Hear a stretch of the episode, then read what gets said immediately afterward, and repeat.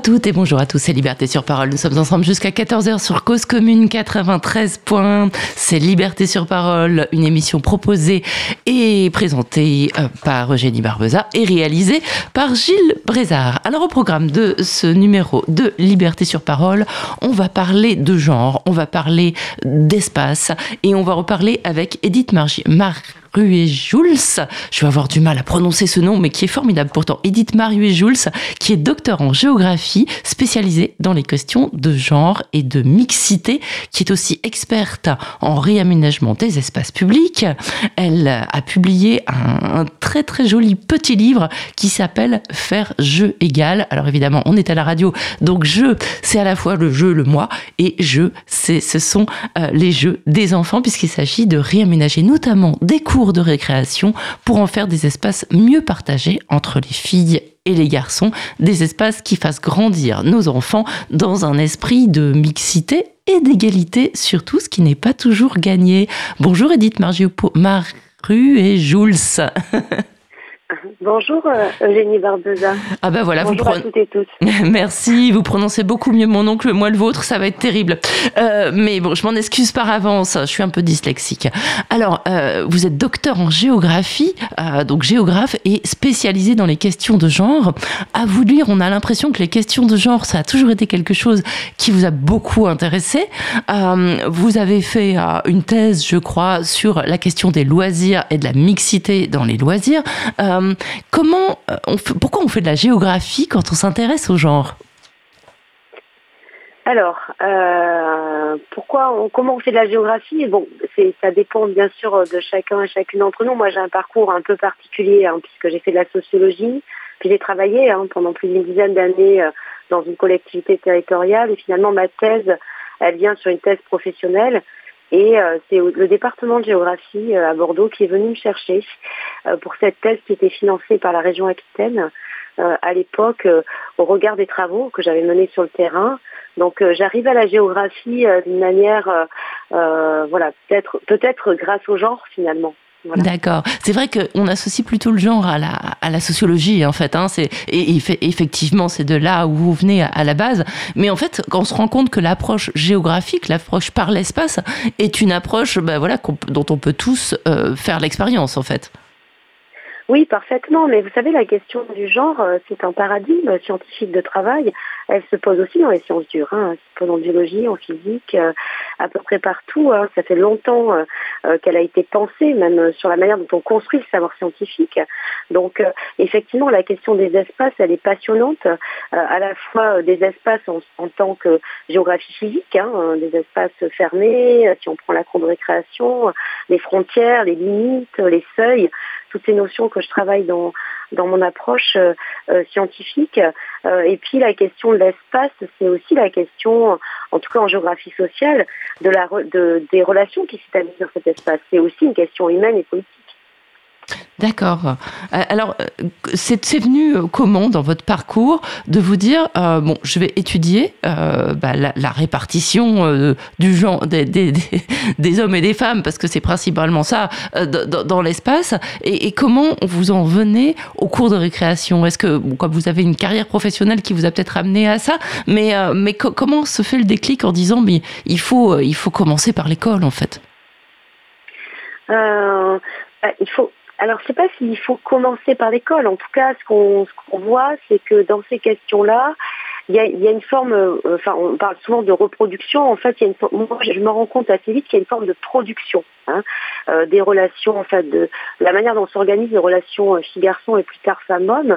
Il y a à la fois une production, j'allais dire, incessante, hein, pratiquement chaque année, hein, comment on maintient ce système-là, mais il y a aussi un cursus, quoi. C'est-à-dire que euh, ce se, ça se joue pas euh, quand on a 7 ans et puis après quand on a 12, finalement les choses changent. En fait, il y a aussi quelque chose qui s'installe, en fait. Euh, et c'est vrai que de le prendre dès l'enfance, en particulier en élémentaire, c'est intéressant aussi de travailler la manière durable et éducative de changer cette manière-là, à la fois chez les filles et les garçons, et de jouer profondément un espace égalitaire. Il y a autre chose aussi, c'est que l'école en élémentaire et au collège, hein, qui sont mes deux principaux lieux de, travail géographique sur cette question, ce sont les seuls finalement espaces, en tout cas en France, où il y a ce que j'appelle la mixité captive, c'est-à-dire où finalement des filles et des garçons sont obligés de passer du temps ensemble ça sera moins vrai après, hein, même dans l'espace adulte. C'est moins vrai, je l'avais montré dans ma thèse, dans les espaces de loisirs des jeunes. Donc en fait, c'est comme si on avait neuf années, vous voyez, pour changer aussi un système, ou en tout cas pour travailler la question égalitaire. Mmh, oui, c'est neuf années cruciales et peut-être c'est neuf années décisives aussi avant cette injonction à se regrouper euh, entre mecs ou entre filles, euh, qui est voilà une injonction non formulée comme beaucoup d'injonctions. C'est ce que vous montrez dans votre livre aussi. Et en fait, ce, que, ce qui est très intéressant, c'est dans la première partie euh, de votre ouvrage, vous montrez que l'occupation de l'espace, la suroccupation de l'espace par les, les, individus de sexe masculin, c'est lié peut-être à aux interdits aussi euh, d'autres formes de différenciation. C'est-à-dire que vous, vous dites, alors ce qui, ce qui caractérise un garçon, c'est qu'il ne porte pas de robe, c'est qu'il ne porte pas de rouge à lèvres, c'est qu'il ne porte pas. En fait, c'est par la, la, privation de signes distinctifs qu'on assigne aux femmes qu'on caractérise les garçons. Euh, donc peut-être que l'occupation de l'espace vient comme un, un marqueur symbolique, en fait. Est-ce que c'est ça? Oui, tout à fait. Alors, il faut préciser quand même que ce sont certains garçons. Hein. C'est pas parce que ce système euh, finalement euh, de domination euh, symbolique et effective aussi hein, en termes égalitaires, puisque moi je parle de la quotidienneté des vécus, hein, c'est quelque chose que j'observe, mais aussi qui, est verbalisé par les enfants, le fait de ne pas pouvoir jouer à ce dont on a envie, de ne pas pouvoir jouer avec aussi les autres. on voit, on voit que effectivement c'est tout, c'est tout, tout, le cœur de la notion de genre aussi, hein, de la manière dont elle est abordée encore une fois de manière scientifique cette question du vêtement social, ce qu'on appelle les stéréotypes de sexe. Et c'est vrai que quand on s'intéresse tout de suite à ce qui va distinguer finalement une société euh, les filles des garçons et plus tard les femmes des hommes, c'est d'abord un vêtement physique et chez du côté des garçons finalement c'est un interdit aussi. C'est-à-dire mhm. que les, les, filles se distinguent par une accessoirisation, ce que j'appelle la question du décor au sens de la décoration euh, des corps physiques, hein, euh, qu'on voit très bien, la question des bracelets, euh, des, des, accessoires, des chouchous, etc., mais aussi de la couleur. Et c'est vrai que définir finalement une manière de se vêtir déjà hein, physique des garçons, c'est de ne pas avoir d'attributs qui sont du côté des filles hein, d'habitude. et ça, ça va se traduire directement par ne pas jouer avec les filles. Hein. Mhm. Euh, et donc on va avoir ce double processus de ne pas prendre avec parce que euh, il y a une qualification des filles, elles sont en incapacité, elles sont moins bonnes, elles sont nulles, hein, j'explique ça aussi sur la notion de force, euh, et, ne pas aller avec. Oui, et, ce qui est paradoxal. Oui, pardon. Oui, ce qui est, ce qui est, ce qui est paradoxal, c'est que bon, à cet âge-là, la différence de force euh, physique entre les, entre les filles et les garçons, elle est quand même très très limitée euh, et, euh, et, même inexistante. Hein. Voilà, c'est pas une question de, de, de, filles ou de garçons, mais ce que vous dites aussi dans l'ouvrage, et ce qui est, ce qui est fondamental, c'est que c'est pas le fait euh, que les uns s'habillent en bleu, en rose, que les uns mettent des, que des colliers et d'autres pas. C'est surtout que il y a ceux qui, il y a, y a cette hiérarchisation que vous pointez, c'est-à-dire euh, il y a ceux qui sont du côté euh, de la force et ceux qui sont du côté de l'infériorité. Et les filles sont infériorisées. Tout à fait. Alors elles le sont dans leur groupe social constitué, hein, euh, repérées en tant qu'être humain fille, mais derrière ces notions de force, elles sont extrêmement intéressantes parce que en réalité, même quand vous dites à cet âge-là, mais il faut quand même se poser la question des catégories, hein, parce que en vrai, être petit, être grand, être adulte, être, être enfant, savoir faire quelque chose ça définit une force aussi. Donc, mhm. euh, euh, si à l'extérieur euh, ou si vous avez passé votre vie à étudier, j'en sais rien, à pratiquer du basket, vous serez forcément plus forte que quelqu'un qui ne l'a pas fait.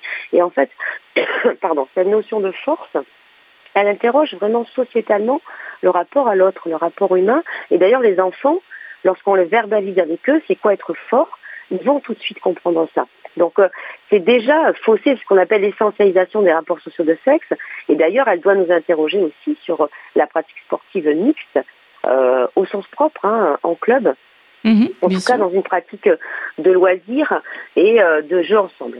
Voilà, sachant que j'allais parler avec vous ce matin, euh, hier j'ai un peu observé les, choses différemment. Il y avait, vous savez, euh, un jeu de ballon entre garçons qui se jouait et qui a occupé beaucoup d'espace, mais beaucoup d'espace euh, à la fois sur le terrain bien sûr, mais surtout médiatique et, et qui a occupé en fait tout l'espace depuis, depuis quelques jours et même voilà hier après-midi c'était le paroxysme. Et en fait voilà, on se dit bon bah c'est il n'y a, a, pas de Coupe du Monde féminine par exemple et ça pose le problème à personne oui, mais tout à fait. Mais en plus, il y en a une Coupe du Monde féminine et vous avez raison, ça invisibilise aussi euh, la force, la capacité euh, des femmes dans ce sport, hein, parce que sur la question euh, de deux victoires consécutives en Coupe du Monde, les Américaines l'ont fait. Hein. Ah. et, la meilleure joueuse française, c'est Eugénie Sommer qui a, euh, je crois, marqué 86 buts. Enfin, il y a des choses qui ont été aussi euh, révélées et, qui, et, voilà, et, elle est meilleure que n'importe quel de, de, tous les garçons, enfin de tous les hommes, de toutes les images qu'on a aujourd'hui en foot. Donc, ça interroge. En fait, c'est exactement ce que j'ai essayé de dire aussi dans, dans, le livre, et vous l'avez, vous l'avez bien repéré, cette question de faire sujet aussi pour les filles hein, de l'espace. Hein. En dehors de faire sujet dans l'espace masculin, ce qui déjà, voilà, est une question Hein, c'est-à-dire est-ce qu'on peut porter ses propres sujets, ce que porte la question de la cour de récréation, euh, c'est aussi euh, faire valeur et reconnaître euh, leur force à elles. Et ça, hmm. c'est aussi un objectif.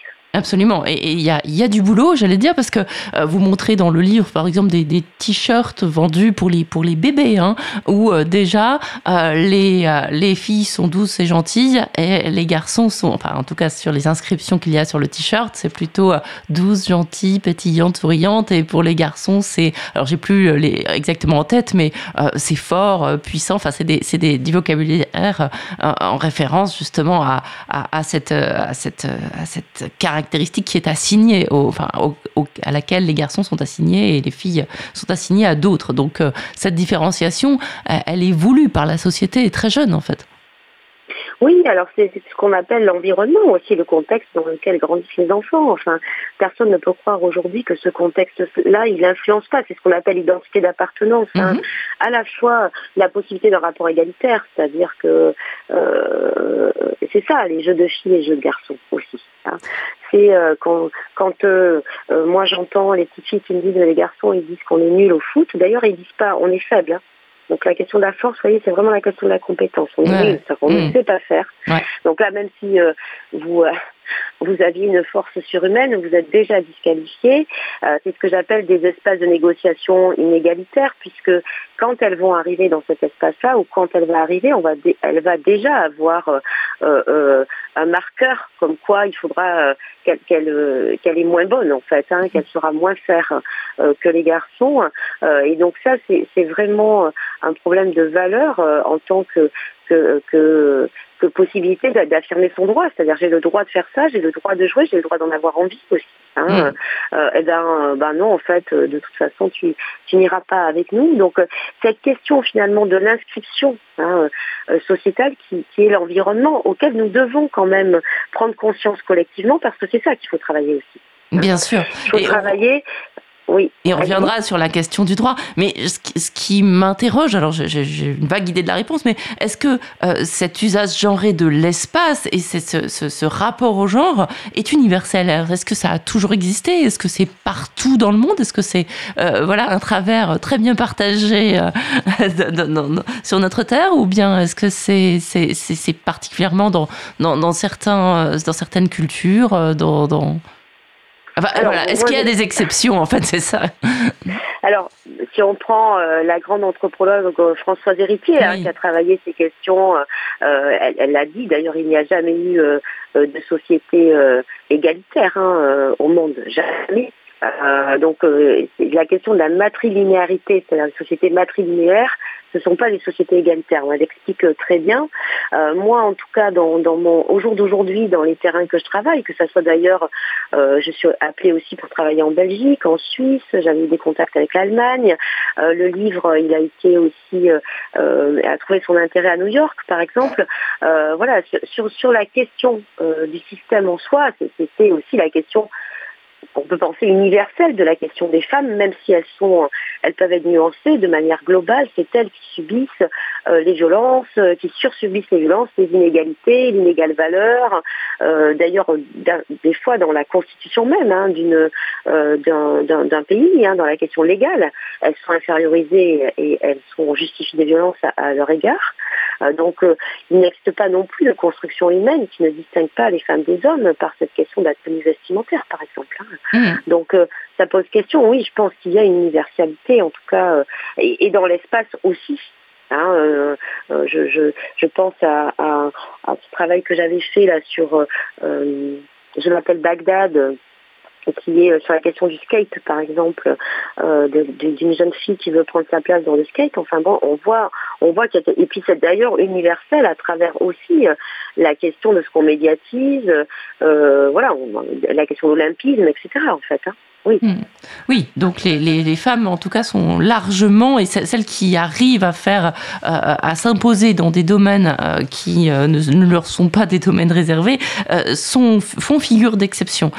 donc c'est toujours, c'est toujours absolument compliqué et, de, et casser ces stéréotypes, c'est très difficile, d'autant que, vu que c'est très largement répandu et qu'on n'arrive pas à dater la, le, le, le début de, cette affaire. Je dis le début parce que je, me rappelle de, travaux de paléontologues et de, gens qui travaillent sur les, hommes et femmes préhistoriques qui disent que musculairement, euh, il, y a, très très longtemps, les études montrent, notamment les études des, os, et euh, montrent que, les tendons qui ont pu être, euh, être retrouvés montreraient que les femmes étaient tout aussi puissantes musculairement que les hommes. Donc on aurait pu imaginer qu'il y a extrêmement longtemps, euh, voilà, le développement physique de l'un et de l'autre de ces genres était, était équivalent et que ça pouvait induire euh, des pratiques euh, équivalentes aussi. Mais bon, voilà, ça date de bien longtemps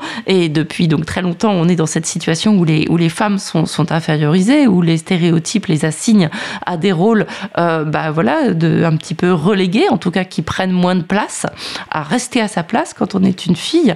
Et donc, ce, ce, fait euh, a tendance à, ce que soit proposé euh, par certains, certains scientifiques, entre guillemets, essentialistes, de, de trouver une raison biologique à cela. Et ça, vous le dénoncez dans le livre aussi.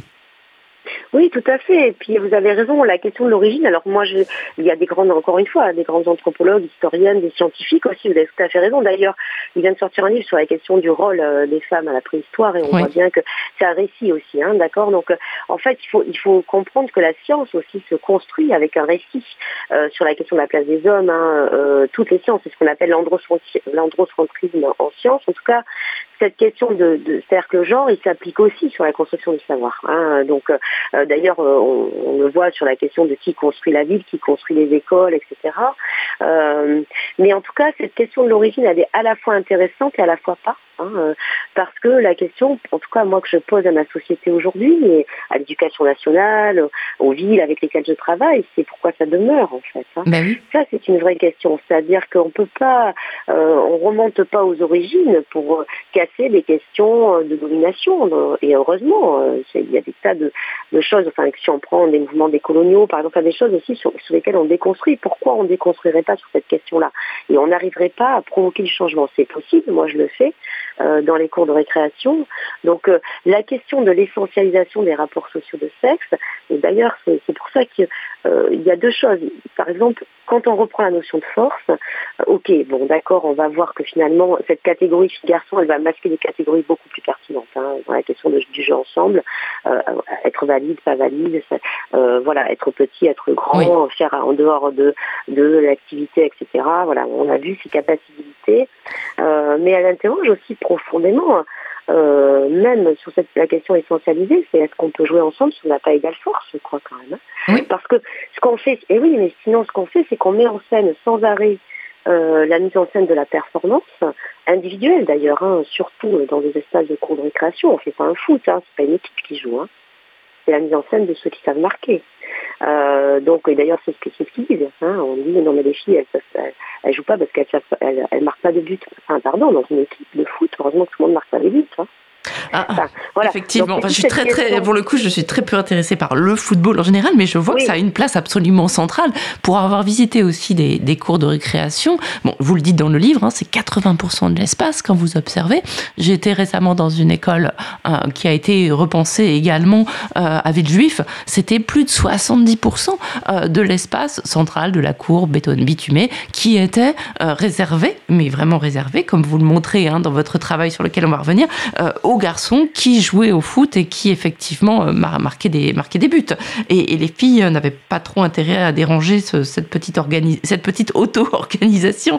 Et voilà, ça, c'est, ce qu'on voit partout. Mais quand je pensais à l'essentialisation, euh, il y aura toujours des bonnes âmes, et vous le dites, pour nous dire, non, mais vous, les filles, vous comprenez, vous portez des enfants, votre, vos organes sexuels sont internes, donc vous êtes, euh, vous, êtes, euh, voilà, prédestinés à vous occuper de ce qui, se passe à l'intérieur, à être dans votre propre espace, tandis que les garçons, ils se projettent phalliquement vers l'extérieur.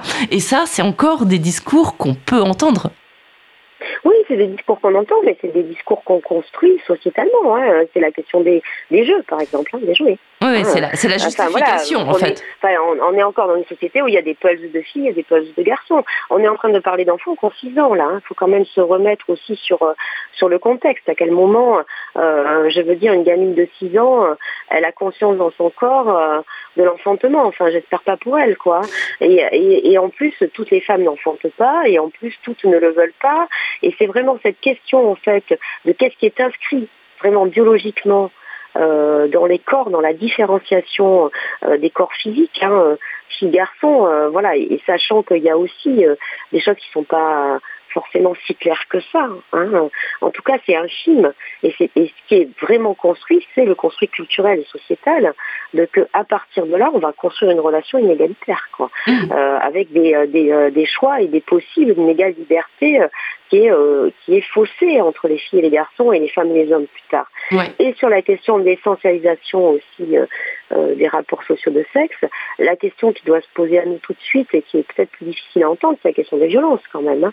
Parce que s'il y aurait une nature euh, pour faire corde à sauter, euh, euh, il faudrait qu'il y ait une nature aussi pour agresser chez les hommes. Et ça, moi, je n'y crois pas. Quoi. Mais Parce que, dit, oui. Voilà. Oui, une anomalie statistique, si vous voulez, à chaque fois que vous avez une anomalie statistique, c'est ça l'essentialisation des rapports sociaux de sexe. C'est-à-dire que vous dites, voilà, il y a, 90% ou 99% d'un espace de football occupé par les garçons, c'est parce que les filles, dans leur essence, dans leur nature, elles n'aiment pas ça, quoi. Vous voyez? Mm, on ne se dit pas euh, que, euh, que euh, en fait, comment c'est possible? Comment c'est possible que 70% des travailleurs pauvres soient des travailleuses pauvres? Alors donc les femmes en France, elles ont un gène de, je sais pas, de, de l'impossibilité à concevoir une carrière. Non mais quand même. Oui, oui, et de ne pas choisir les métiers scientifiques, bien sûr, tout ça c'est le gène, tout ça, voilà, y a, y a, et ensuite de, choisir des métiers euh, du soin, du care, euh, et qui, surtout de choisir aussi que ces métiers soient sous-payés. Donc ça fait beaucoup de non-choix qui, qui impliquent des choses un peu terribles dans la société. Mais ce qui est terrible aussi, c'est, euh, vous, vous le dites aussi hein, au début du livre, c'est que les, les, les garçons se définissent en tant que garçons comme des non-filles, comme des surtout pas filles. voilà, les insultes, c'est euh, c'est PD, c'est tapette, etc. C'est-à-dire que tout ce qui euh, qui pourrait euh, les rapprocher du féminin, ou en tout cas de la non-masculinité, c'est c'est quelque chose de péjoratif pour eux, et donc on les on les, on les installe dans un entre-soi euh, viriliste. Euh, j'emploie à dessein ce terme alors que bon, c'est des petits garçons, mais en effet, le virilisme il commence très tôt et effectivement, la, la violence envers les, envers les femmes, ensuite, elle est presque dans la suite logique. Hein. Oui, alors après, il ne faut pas faire de continuum euh, dans cette question-là, hein, qui interroge évidemment dans la question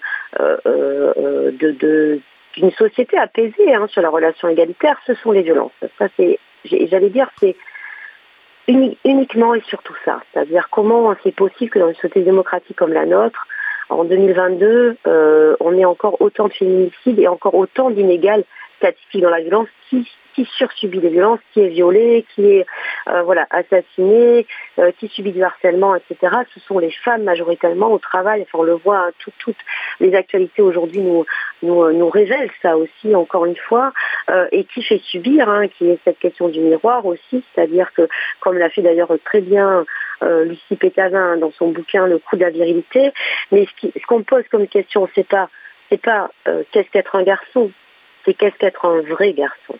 C'est ça, en fait. et ça, c'est sociétalement que c'est porté.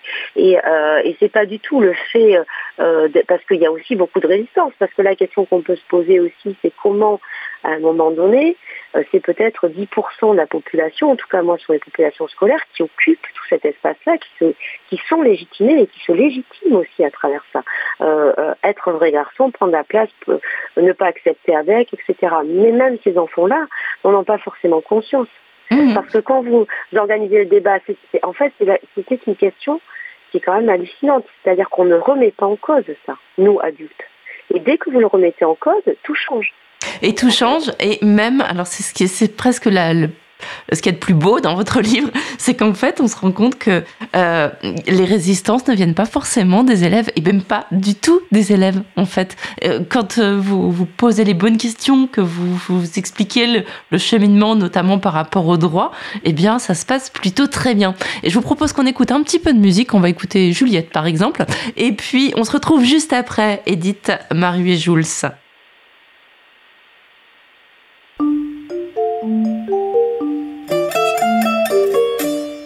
Seul sur une marche d'escalier. J'ai dix ans demain matin et je m'ennuie. Je regarde le grand tapis de l'entrée et j'imagine un pari contre lui. C'est un long fleuve de laine rouge et noire, dans le noir des serpents, des aliens, scolopendres, salamandres, des pitons gluants qui bougent. Mais danger à côté, faut pas tomber pour traverser, y un pont. C'est le jaune comme une passerelle de bambou, sans jamais toucher la lave en fusion, ni tomber dans les reptiles noirs et mous. Faudrait que j'arrive à passer jusqu'au bout. Et pour mon anniversaire, on me donnera demain un beau sabre de corsaire une boîte de mécano, un vrai camion de pompiers, une tenue de Zorro. Des soldats de Napoléon, adieu les sales poupées, les jupes et les jupons. La perpétuelle punition, la cruelle contrefaçon, l'erreur de fabrication.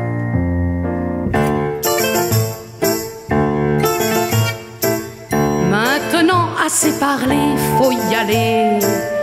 Et sur la pointe des pieds, je me lance, l'œil rivé sur le chemin concentré, les deux bras en balancier dans la danse. Attention, par là ça grouille de cobras et de rats. Il faudrait que je me débrouille pour sauter sur ce guet. Ça va être périlleux, mais hop là, Indiana Jones ferait pas beaucoup mieux que moi, je reprends mon souffle et mon équilibre, titubant sur un rocher qui vacille. Encore un effort et je serai libre, loin des charbons ardents, des noires anguilles, où je joue mon dernier jour de petite fille. Car pour mon anniversaire, on me donnera demain un beau sabre de corsaire une boîte de mécano, un vrai camion de pompiers, une tenue de son. Des soldats de Napoléon, adieu les sales poupées, les jupes et les jupons. La perpétuelle punition, la cruelle contrefaçon, l'erreur de fabrication.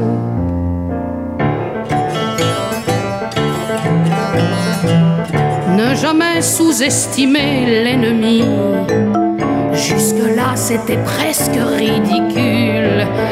Mais à l'instant, sur mon pied, j'ai senti s'agripper une froide mandibule. Ça me tire, ça m'entraîne, ça me mord.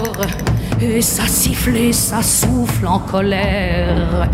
Le pont craque, le pont grince et se tord. Et je glisse, je m'accroche, mais je perds. Un pied dans la braise rouge écarlate, un pied dans le fond de la désillusion. Je n'aurai pas mon sabre de pirate. C'est encore manqué pour être un garçon.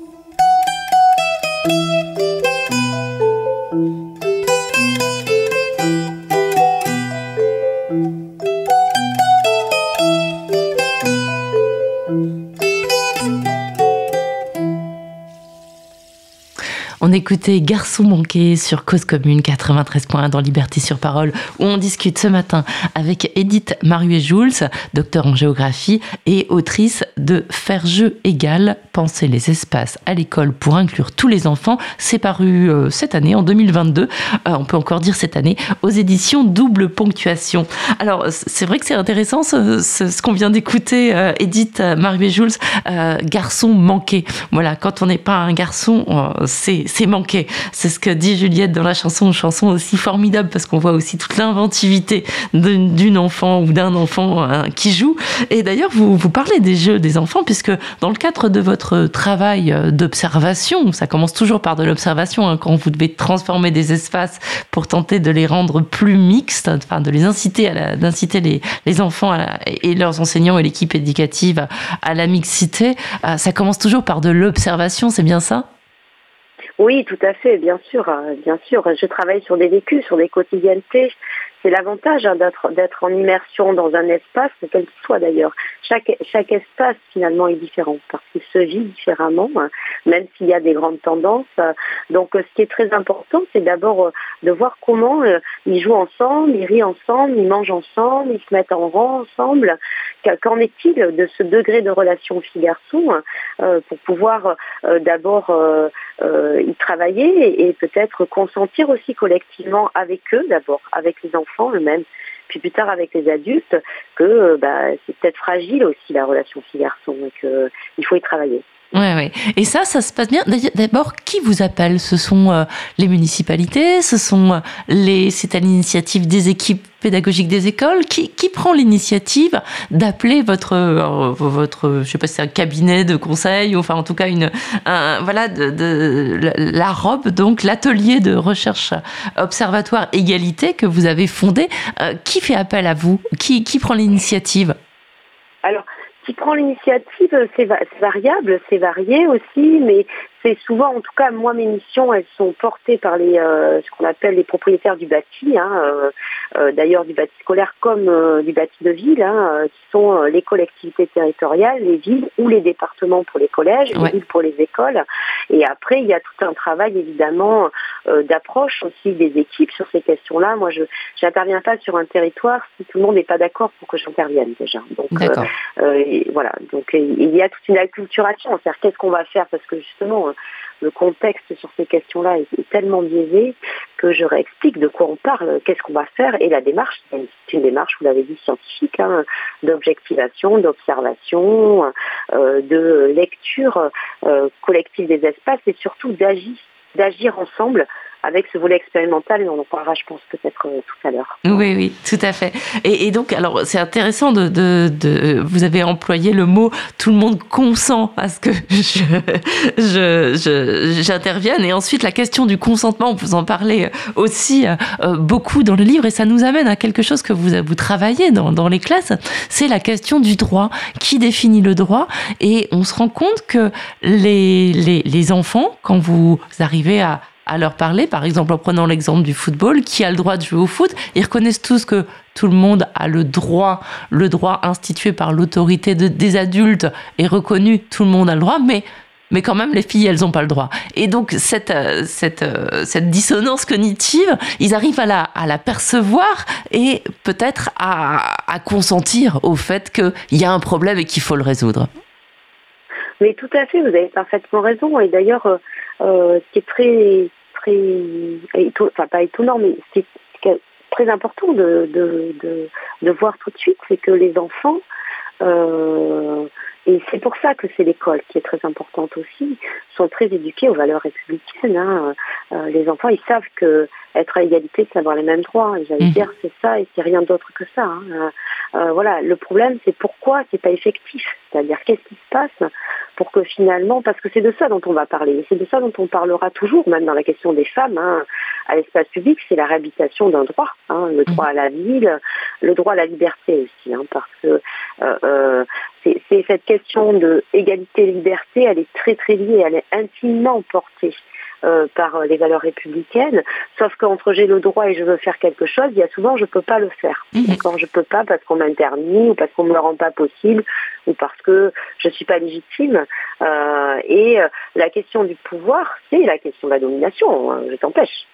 Et souvent, quand on pousse, quand on quand on jette, quand on crie ou quand on empêche, on refuse un droit fondamental. Donc c'est vrai que les enfants sont tout à fait en capacité de verbaliser. D'ailleurs, c'est la première chose qu'il faut qu'on fasse ensemble. Hein. Moi, je leur dis pas, je leur dis c'est quoi d'après toi être à égalité. Hein. Euh, ils vont définir le droit, mais ces valeurs. Mais ça, c'est une question sociétale profonde chez nous hein, euh, sur la question du genre. C'est-à-dire que euh, la norme va affaiblir nos valeurs. Mmh. On va les effacer, quoi. Et en fait, il faut faire refaire appel à nos valeurs. Donc, un enfant, une enfant euh, voilà, euh, dans ce cadre-là, est tout à fait capable de se dire ah oui, elle a raison la dame. Pour partager, tout le monde a le droit, donc il faut qu'on s'arrange avec ça et qu'on on doit résoudre deux questions. Qui joue avec qui ah, Ça c'est une vraie question. Et la deuxième qui est très importante et qu'on voit peu, c'est qui décide du jeu. Et ça c'est aussi faire comment on fait sujet, euh, parce que l'inégale valeur, aussi dans le, ce que portent les filles, la manière dont elles sont éduquées. Hein. Cette question des stéréotypes, pour s'en sortir, elle est compliquée quand même. Hein. voilà. On met aussi de la valeur sur ce qu'elles portent comme sujet. C'est-à-dire, est-ce que ça a de la valeur euh, de jouer à la corde à sauter, euh, d'avoir des espaces de discussion, de prendre soin, comme vous l'avez bien dit, elles sont éduquées aussi à prendre soin, les filles. Est-ce que ça a autant de valeur d'avoir euh, de taper dans un ballon par exemple ou de faire épervier, chat, etc. Est-ce que ça a autant de valeur que de faire un foot? Et à ce moment-là, c'est une répartition égalitaire de l'espace aussi. Mmh, hein absolument. Et de la circulation dans l'espace. C'est-à-dire que vous les faites travailler aussi sur la circulation et c'est absolument euh, intéressant de regarder les, les dessins qu'ils font. C'est-à-dire qu'en fait, les, les, filles, elles font le tour de la cour pour la traverser. Elles, elles n'arrivent pas euh, avant que euh, qu'il y ait des réaménagements et, et, et un travail euh, à la fois physique, hein, d'aménagement, de, de, tracé sur la cour et surtout de réflexion, parce que c'est surtout cela dont il s'agit. Elles, elles, elles, se font bousculer si elles si elles, prennent le chemin le plus court, en fait. Oui, d'abord déjà, elles apprennent vite à parce que c'est ce que j'essaye d'expliquer dans mon travail aussi, c'est-à-dire que euh, il faut faudrait pas faire, l'erreur de penser que oui, bon, d'accord, elles ont 7 ans, 6 ans, mais elles vont s'imposer. Déjà, quand on quand on prononce cette phrase, les filles n'ont qu'à s'imposer. Moi, j'ai tellement entendu ça, ou les femmes d'ailleurs, on l'entend aussi au travail. Bah, écoutez, si elles n'ont pas des postes à responsabilité, c'est qu'elles ne sont pas en, en, capacité de s'imposer. Mais on n'a pas tout envie de faire la guerre non plus, et tous. Mais tout à fait, et vous avez absolument raison, parce que ce, derrière cette phrase se cache la mise en scène du rapport de force. D'accord? Et en plus, il est inégalitaire pour elles, parce que quand vous êtes une contre dix, vous ne vous imposez pas. Mmh. C'est pas possible. Voilà. Et donc, effectivement, on, on va interroger cette valeur-là en se disant ensemble, est-ce que c'est ce qu'on veut pour notre société mmh. Parce que derrière, comme vous l'avez dit, il y a les filles, mais il y a les petits, vous voyez. Alors, sauf que les petits de CP, un jour, ils seront, les petits garçons de CP, seront un jour les grands de CM2. Donc, eux, ils peuvent se projeter dans le fait qu'un jour, j'aurai ma place, j'aurai cette place-là, vous voyez. Pour les filles, c'est beaucoup plus compliqué, quoi. Et donc, euh, elles, elles m'apprennent aussi euh, à prendre leur place, à se centrer. Donc, euh, quand on ne se centre pas à un espace public, on ne fait jamais sujet sociétal. Le savoir. Euh, et euh, les mobilités de bord, c'est souvent, alors parce qu'effectivement, elles veulent pas prendre de ballon, mais elles veulent pas se faire insulter, bousculer, etc. Mais aussi parce qu'elles veulent respecter le jeu des garçons. Ça, vous avez quand même des filles qui vous disent je veux pas les déranger, quoi. Oui, oui, ben voilà. Elles ont déjà tout Donc, compris. Oui, mais, voilà. Donc, si vous voulez, euh, euh, c'est un peu un cercle qui nous enferme cette histoire-là. Donc, il a, encore une fois, il faut, il faut trouver des leviers et des solutions ensemble, sachant que elles, elles ont conscience de ça, les petits aussi, mais les garçons n'ont pas forcément conscience de ça, c'est-à-dire qu'ils relèguent aussi les filles et qu'ils prennent toute la place. Donc, euh, quand on l'a verbalisé collectivement, il y a quand même une majorité, enfin une grande majorité des enfants aussi qui prennent la place, qui disent ok c'est normal, il faut partager. Voilà. Oui, oui. Les, les filles, ouais, eh oui, et oui, c'est ça qui est étonnant, c'est que cette idée du partage, même si, bon, parfois il y en a qui, qui grinchent peut-être un petit peu de ne pas jouer tous les jours au football, mais euh, ils prennent assez vite conscience que aussi avoir le droit et la légitimité de jouer à d'autres jeux quand on est un garçon et que ça ne leur enlèvera rien et qu'ils ont le droit de s'amuser en jouant à l'élastique, en faisant de la danse, en faisant des flash mobs au milieu de la cour, tous ensemble, et qu'ils peuvent aussi prendre du plaisir à ça et que ça ne les dévalorise pas, euh, ce processus-là, en fait, on a l'impression qu'en quelques semaines, quelques mois, ils peuvent l'acquérir et ils peuvent enfin, voilà, vivre mieux. Euh, et c'est finalement, alors c'est peut-être parce que vous l'avez résumé dans un livre et que c'est une expérience positive, mais ça paraît assez... Euh, pas si difficile que ça, j'allais dire. Non, parce que d'abord, faire appel à l'intelligence collective. Moi, je suis quelqu'un qui, qui croit profondément euh, que euh, les, euh, les, professionnels. et en plus, on fait appel à des professionnels. Hein. Moi, les adultes avec, lesquels je travaille, ils font un métier sur l'espace. Hein. Donc, sont en capacité de mobiliser leur intelligence collective, le travail ensemble, lorsqu'ils abordent cette question-là, c'est-à-dire faire société filles-garçons. C'est ça l'enjeu. Hein. Encore une fois, la norme, c'est la non-mixité dans les espaces de cours. Mm-hmm. Donc ce qu'on doit consentir, c'est simplement et uniquement, est-ce que c'est important pour une société, est-ce que c'est important dans mon métier que les filles et les garçons passent du temps ensemble? C'est ça la question. Et donc là, oui, quand on mobilise ça, on, protège affectivement la relation fille-garçon, on dit qu'elle est importante. On le dit. Et du coup, bah, les enfants, ils s'y engouffrent. Parce qu'il n'y a pas un enfant qui ne veut pas ça. Mmh. Et, ce qui est intéressant aussi dans ce que vous rapportez, alors vous l'écrivez peut-être pas directement, mais en creux, on comprend à travers la formidable implication, euh, outre des enseignants, mais aussi euh, des, animateurs scolaires qui, ou périscolaires justement, euh, qui se sont apparemment beaucoup impliqués dans, le processus que vous avez mis en place, en proposant des jeux, en fabriquant une, roue par exemple pour tirer au sort le jeu auquel on va jouer pour que ce soit pas toujours la même chose. On, se rend compte aussi que peut-être ils ont trouvé du, un, supplément de sens dans leur métier qui pourrait être un simple métier euh, euh, de babysitter ou de surveillant. on a l'impression que vous avez rendu leur métier plus intéressant. Alors, ça, c'est pas à moi de répondre à cette question. Mais en tout cas, je l'ai lu comme ça. Oui, alors après, euh, alors déjà, c'est quand même des personnes qui travaillent, euh, qui réfléchissent à, l'approche éducative de leur travail. Euh, les métiers d'animation sont des métiers qui sont très formés, avec des projets pédagogiques. ils se réunissent toutes les semaines pour savoir ce qu'ils vont faire dans la semaine. Voilà. Peut-être que, mais ne posez pas la question cette question-là. Et peut-être que cette question-là, en plus moi, euh, euh, là j'ai travaillé deux années pendant une période de Covid où il y avait de la mixité imposée, etc. C'est très intéressant finalement. C'était aussi, mais souvent dans les questions professionnelles, c'est rajouter du sens commun, du, du bah, faire cause commune. Mmh oui, c'est très, joli. Oui, mais c'est exactement ça. Ouais. C'est faire cause commune. Mmh. Voilà. Et, et, euh, et, à partir de là, eh bien, euh, on sait qu'on peut qu'on peut qu'on peut agir, qu'on qu'on jette sa petite pierre, qu'on travaille là-dessus. Moi, je, je, enfin voilà, la question elle n'est pas de euh, est-ce que je vais résoudre toute cette question-là, moi, en tant qu'être humain ou en tant que professionnel, mais au moins sur mon espace, sur euh, euh j'ai capacité d'agir, j'ai capacité d'agir et j'agis. Et ça mmh. va très vite, ça propose une alternative. Et puis et puis aussi parce que euh, peut-être qu'ils n'avaient pas le temps de poser ces diagnostics-là. On est tous et toutes dans des, euh, dans des rythmes de vie aussi. Bon, l'école a souffert, hein, souffre beaucoup hein, de ce qui s'est passé aussi. Hein. Donc euh, voilà, comment moi qui viens de l'extérieur, je me pose. Et puis il y a ces fameuses expérimentations. Et en fait, on, la première chose que je leur dis, c'est qu'il faut se faire plaisir. Faisons-nous mmh. plaisir, vraiment. Voilà. Et, et, peut-être qu'ils se font plaisir, du coup. et, et, du coup, alors on comprend que les élèves euh, les petits garçons qui jouent au foot renoncent euh, assez facilement en fait à ce privilège entre guillemets parce que je sais pas si c'en est vraiment euh, parce que ça les ça les contraint aussi dans un chemin tout tracé de d'occuper tout l'espace. Est-ce que les parents certains enseignants, d'autres adultes en général, ont parfois des, réticences à, ce, changement, parce que ça implique peut-être euh, euh, une utilisation différente de l'espace, euh, il faut peut-être pour la surveillance de la cour, peut-être pour plein de choses, c'est différent. Est-ce que, est -ce, est -ce que vous avez parfois rencontré des, des réticences au changement? Ça, vous n'en parlez pas dans le livre. Oui, j'en parle pas parce que ma méthode de travail, c'est une méthode immersive. Donc c'est du corps à corps physique avec les, euh, les, personnes qui travaillent sur l'espace. Donc euh, on prend des cafés, on mange à la cantine ensemble, on discute. Je pense que on, a une méthode d'approche des terrains donc qui est objective. Hein, Qu'est-ce qui se passe vraiment Il y a tous ces débats en classe avec les enfants. Euh, et encore une fois, quand les personnes sont présentes physiquement, hein, moi j'ai des parents d'élèves qui peuvent venir écouter le débat.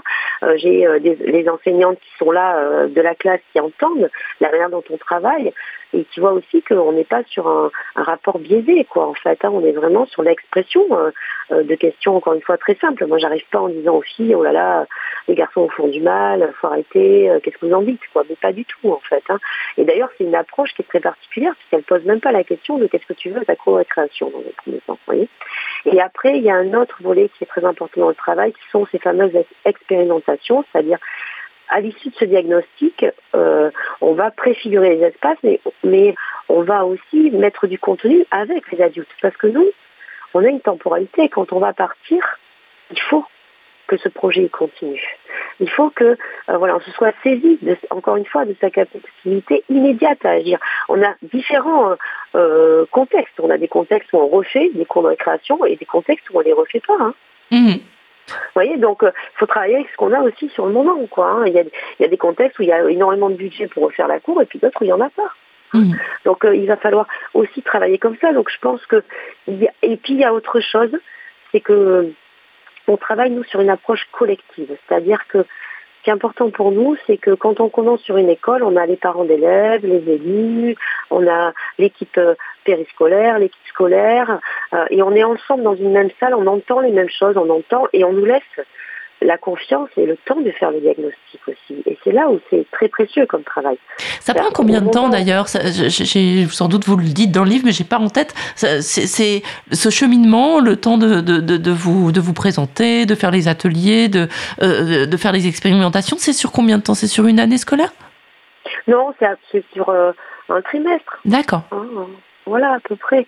Euh, mais sachant que la temporalité, vous l'avez tout à fait euh, bien expliqué, c'est la temporalité du cheminement aussi. C'est-à-dire qu'on ne fait pas le, les face-à-face, l'observation des cours et les expérimentations sur 15 jours. Mmh, bien sûr. Il faut du temps à chaque fois. Mmh. Et du temps de la concertation des professionnels aussi, encore une fois. vous n'arrivez pas en leur disant j'ai un packaging, hop, hop, hop, hop. Non. Voilà, connaître un espace, c'est le connaître, vraiment. J'imagine, en tout cas, il y a un exemple que, j'ai en tête, puisqu'il est même illustré dans, le livre, euh, tracer un, cercle au milieu euh, de la cour avec des, voilà, c'est comme un petit camembert avec des lignes. Et du coup, le fait même d'avoir tracé ça, spontanément, les enfants ont commencé à jouer à d'autres jeux euh, au milieu de la cour, qui ne sont pas des jeux de ballon. Alors, je connais pas tous les jeux que vous citez, mais mais voilà, du coup, ils jouent à des jeux de sorte de chaises musicales ou quelque chose comme ça, ou à ne courir sans marcher sur les lignes. Enfin, ils inventent. C'est aussi cette, cette confiance-là qui peut, euh, qui, qui, dans leur propre imagination et de leur propre créativité. Et est-ce que les enfants, parfois, vous ont donné des idées? Ah, bien sûr, tous les jours. Ah, mais tous les jours. Moi, je, trouve des nouvelles pratiques, des nouvelles manières euh, de, de, faire les choses. D'abord parce que le monde de l'enfance, c'est un monde aussi qui est, peut être normé ou en tout cas codifié sur certains jeux. Vous voyez, euh, comme on a eu euh, les billes, les Pokémon, les cartes, les billes. Enfin voilà, il y, a, des choses aussi qui sont euh, et on a par exemple testé des twisters au sol. Enfin voilà, tous les jours. Et c'est pour ça que la démarche immersive et de terrain, elle est à la fois calquée à quelque chose qui est possible immédiatement, mais aussi à, tout cet, univers. Enfin, si on n'avait pas de terrain, moi, le jour où je fais plus de terrain, je fais plus ce métier. Mmh. sûr et certain. Donc cette matière-là, encore une fois, elle est réinvestie avec des professionnels sous forme de formation, etc. Ou même sur des sur des esquisses architecturales. On travaille aussi sur du neuf avec toute cette matière-là. Mais oui, et, plus les enfants, les adultes aussi, parce que parce qu'il y a aussi, euh, on voit aussi des choses euh, qui, pro, qui permettent la mixité. Il y a aussi des règles, justement, cette question du droit, d'usage de, des espaces récréatifs qui peuvent être différentes, évidemment, d'école en école et qui montrent des choses qui fonctionnent très bien, voilà, et d'autres euh, qui fonctionnent moins. Euh, mais cette question, vous voyez, de, de, de, pour revenir sur la question euh, du tracé au sol, par exemple. En fait, nous, on a travaillé grand, un grand principe dans la question égalitaire, c'est que on a vu que ces stéréotypes-là, ils, faisaient aussi jeu de filles, jeu de garçons. Donc, pour travailler, il faut faire des espaces qui ne sont pas prescriptifs. Mhm. C'est-à-dire que, en fait, vous, ne faites pas, vous ne dessinez pas un terrain de foot, euh, vous ne jouez pas uniquement qu'au foot, parce qu'après, si vous voulez faire bah, justement un facteur n'est pas passé, un chalou vipère, un épervier, enfin mille autres jeux, un dodgeball, enfin n'importe quoi, bah, les gens qui jouent au foot, sur un terrain de foot, vous dites, bah, ici c'est foot. Ah oui. Voilà. Donc en fait, il faut faut pas que ça soit prescriptif, mais il faut que ça soit quand même le, lieu où on fait du jeu collectif, parce que derrière, on n'en a pas encore parlé, mais il y a toutes les pratiques de la récréation qui n'étaient jamais légitimées, qui n'avaient jamais de place à elles, comme la lecture, par exemple, l'espace calme, l'espace intermédiaire euh, de jeux de société, ce qu'on appelle les grandes tables, enfin plein de choses. Et ça aussi, c'est un niveau de partage de l'espace. Hein. Donc effectivement, quand vous prenez 80% euh, de l'espace de cours pour un jeu collectif, vous devez consentir aussi à jouer plus petit. Hein. Mmh, bien sûr. Voilà, voilà une question que je me suis posée aussi en vous lisant et en regardant un peu les, schémas que vous faites sur l'utilisation des, grands espaces dans l'école où vous avez euh, travaillé, le, cas pratique que vous décrivez dans ce livre et qui est, enfin, qui est extrêmement parlant. Donc c'était la bonne méthode, je crois, pour nous faire comprendre. On se rend compte aussi que euh, les espaces goudronnés et induisent d'autres usages que les espaces, on va dire, paysagers. Il y a un espace qui s'appelle, je crois, la, la, prairie, ou je sais pas, j'ai plus en tête. Le bosquet. Le bosquet. Euh, des espaces où il y a des arbres, des espaces où on est en contact avec la nature. Alors, est-ce que c'est un hasard si ce sont des espaces un peu plus mixtes et un peu plus calmes?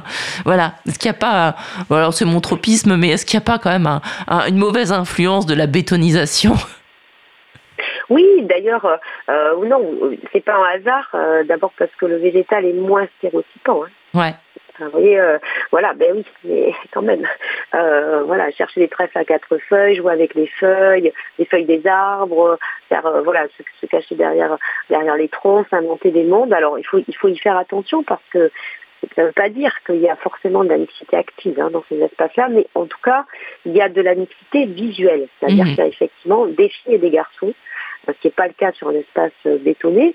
On peut aussi renverser la question en se posant, en se demandant si on n'a pas bétonné justement pour faire jouer les garçons. Et ça, c'est une autre question encore. Hein, vous voyez que je que je pose aussi à, à, la question de l'aménagement euh, des espaces.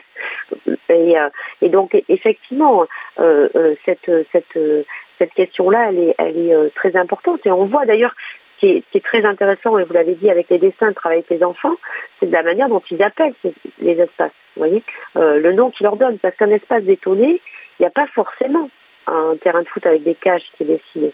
Par contre, s'ils s'y jouent tout le temps que le foot, les enfants appellent ça le terrain de foot. Eh vous voyez et dans leur tête, c'est c'est pas négociable en fait. C'est-à-dire que vous ne pouvez pas dire, ah ben, je veux faire. Donc, euh, bah, ces autres jeux-là, ils s'organisent sur des espaces, encore une fois, possiblement calmes ou différents. Donc, euh, oui, mais la question euh, de, paysager un espace de cours et la question de faire une cour égalitaire comme nous, on l'aborde et on l'approche de manière itérative, c'est pas les mêmes questions. L'égalité, ça se dissout pas dans le végétal. Non, non, bien sûr. Mais peut-être que voilà, les, mettre les deux ensemble, ça pourrait être une bonne idée. voilà. Bien sûr, bien et puis ça fait aussi peut-être d'autres pratiques, euh, le fait de planter, le fait de voilà d'avoir euh, d'autres choses à faire euh, dehors que que de jouer au foot justement ou de ou de jouer éventuellement à autre chose. on va écouter encore un peu de musique et on se retrouve juste après pour parler d'une question qui est assez centrale, c'est celle des toilettes des écoles. Et on va écouter En attendant.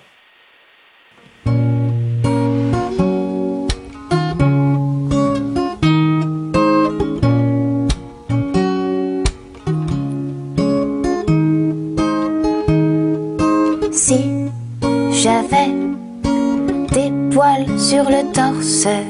Si dans mon jean, ça faisait une bosse. Si j'avais du poil au menton, mais pas comme Suzanne Boyle, non, comme un garçon. Si mes poils sous les bras étaient acceptés, s'ils étaient un gage de ma sexualité, dans ma vie j'aurais beaucoup moins d'embrouilles si aussi, aussi j'avais des couilles. J'aimerais pouvoir pisser debout, pisser debout. J'aimerais pouvoir pisser debout, pisser debout. Un homme, c'est beaucoup plus économique. À 3,50€ le paquet de serviettes hygiéniques. Et les capotes sont distribuées gratos dans la rue. Alors que ma pilule n'est même pas remboursée par la Sécu. À 45 ans, je pourrais devenir un vieux beau. Alors que là, à 30 ans, je serais déjà une vieille peau. Refaire sa vie avec une jeune bimbo, c'est quand même plus glamour que de se payer des gigolos. Ouh, j'aimerais pouvoir pisser debout. Pisser debout. Ouh, j'aimerais pouvoir pisser debout, pisser debout.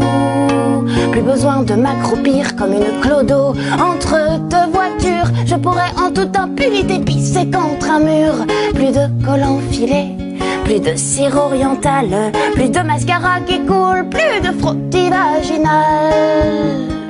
Comme Mylène Farmer, j'ai posé cette question. J'ai dit, dis maman, pourquoi je suis pas un garçon? Ma mère m'a répondu que j'étais encore pire que ça. Vulgaire comme un mec, bête comme une fille, je suis les deux à la fois. Ouh, ouh, ouh, j'aimerais pouvoir pisser debout. Ouh, pisser debout. Ouh, ouh, ouh, j'aimerais pouvoir pisser debout, pisser debout. J'étais un homme, je serais pas capitaine d'un bateau, non. J'irais plutôt me taper des buts à porte-maillot. Je remplacerais la salade sans sauce par une choucroute saucisse. J'aurais plus l'obsession de la taille 36. Je pourrais faire l'amour tous les jours du mois. Je serais capable de monter en meuble Ikea. Je serais plus une traînée et deviendrais un don juan. Oh, si j'étais un homme, si seulement. Seulement je pouvais pisser debout. Pisser debout. J'aimerais tellement pisser debout. Pisser debout.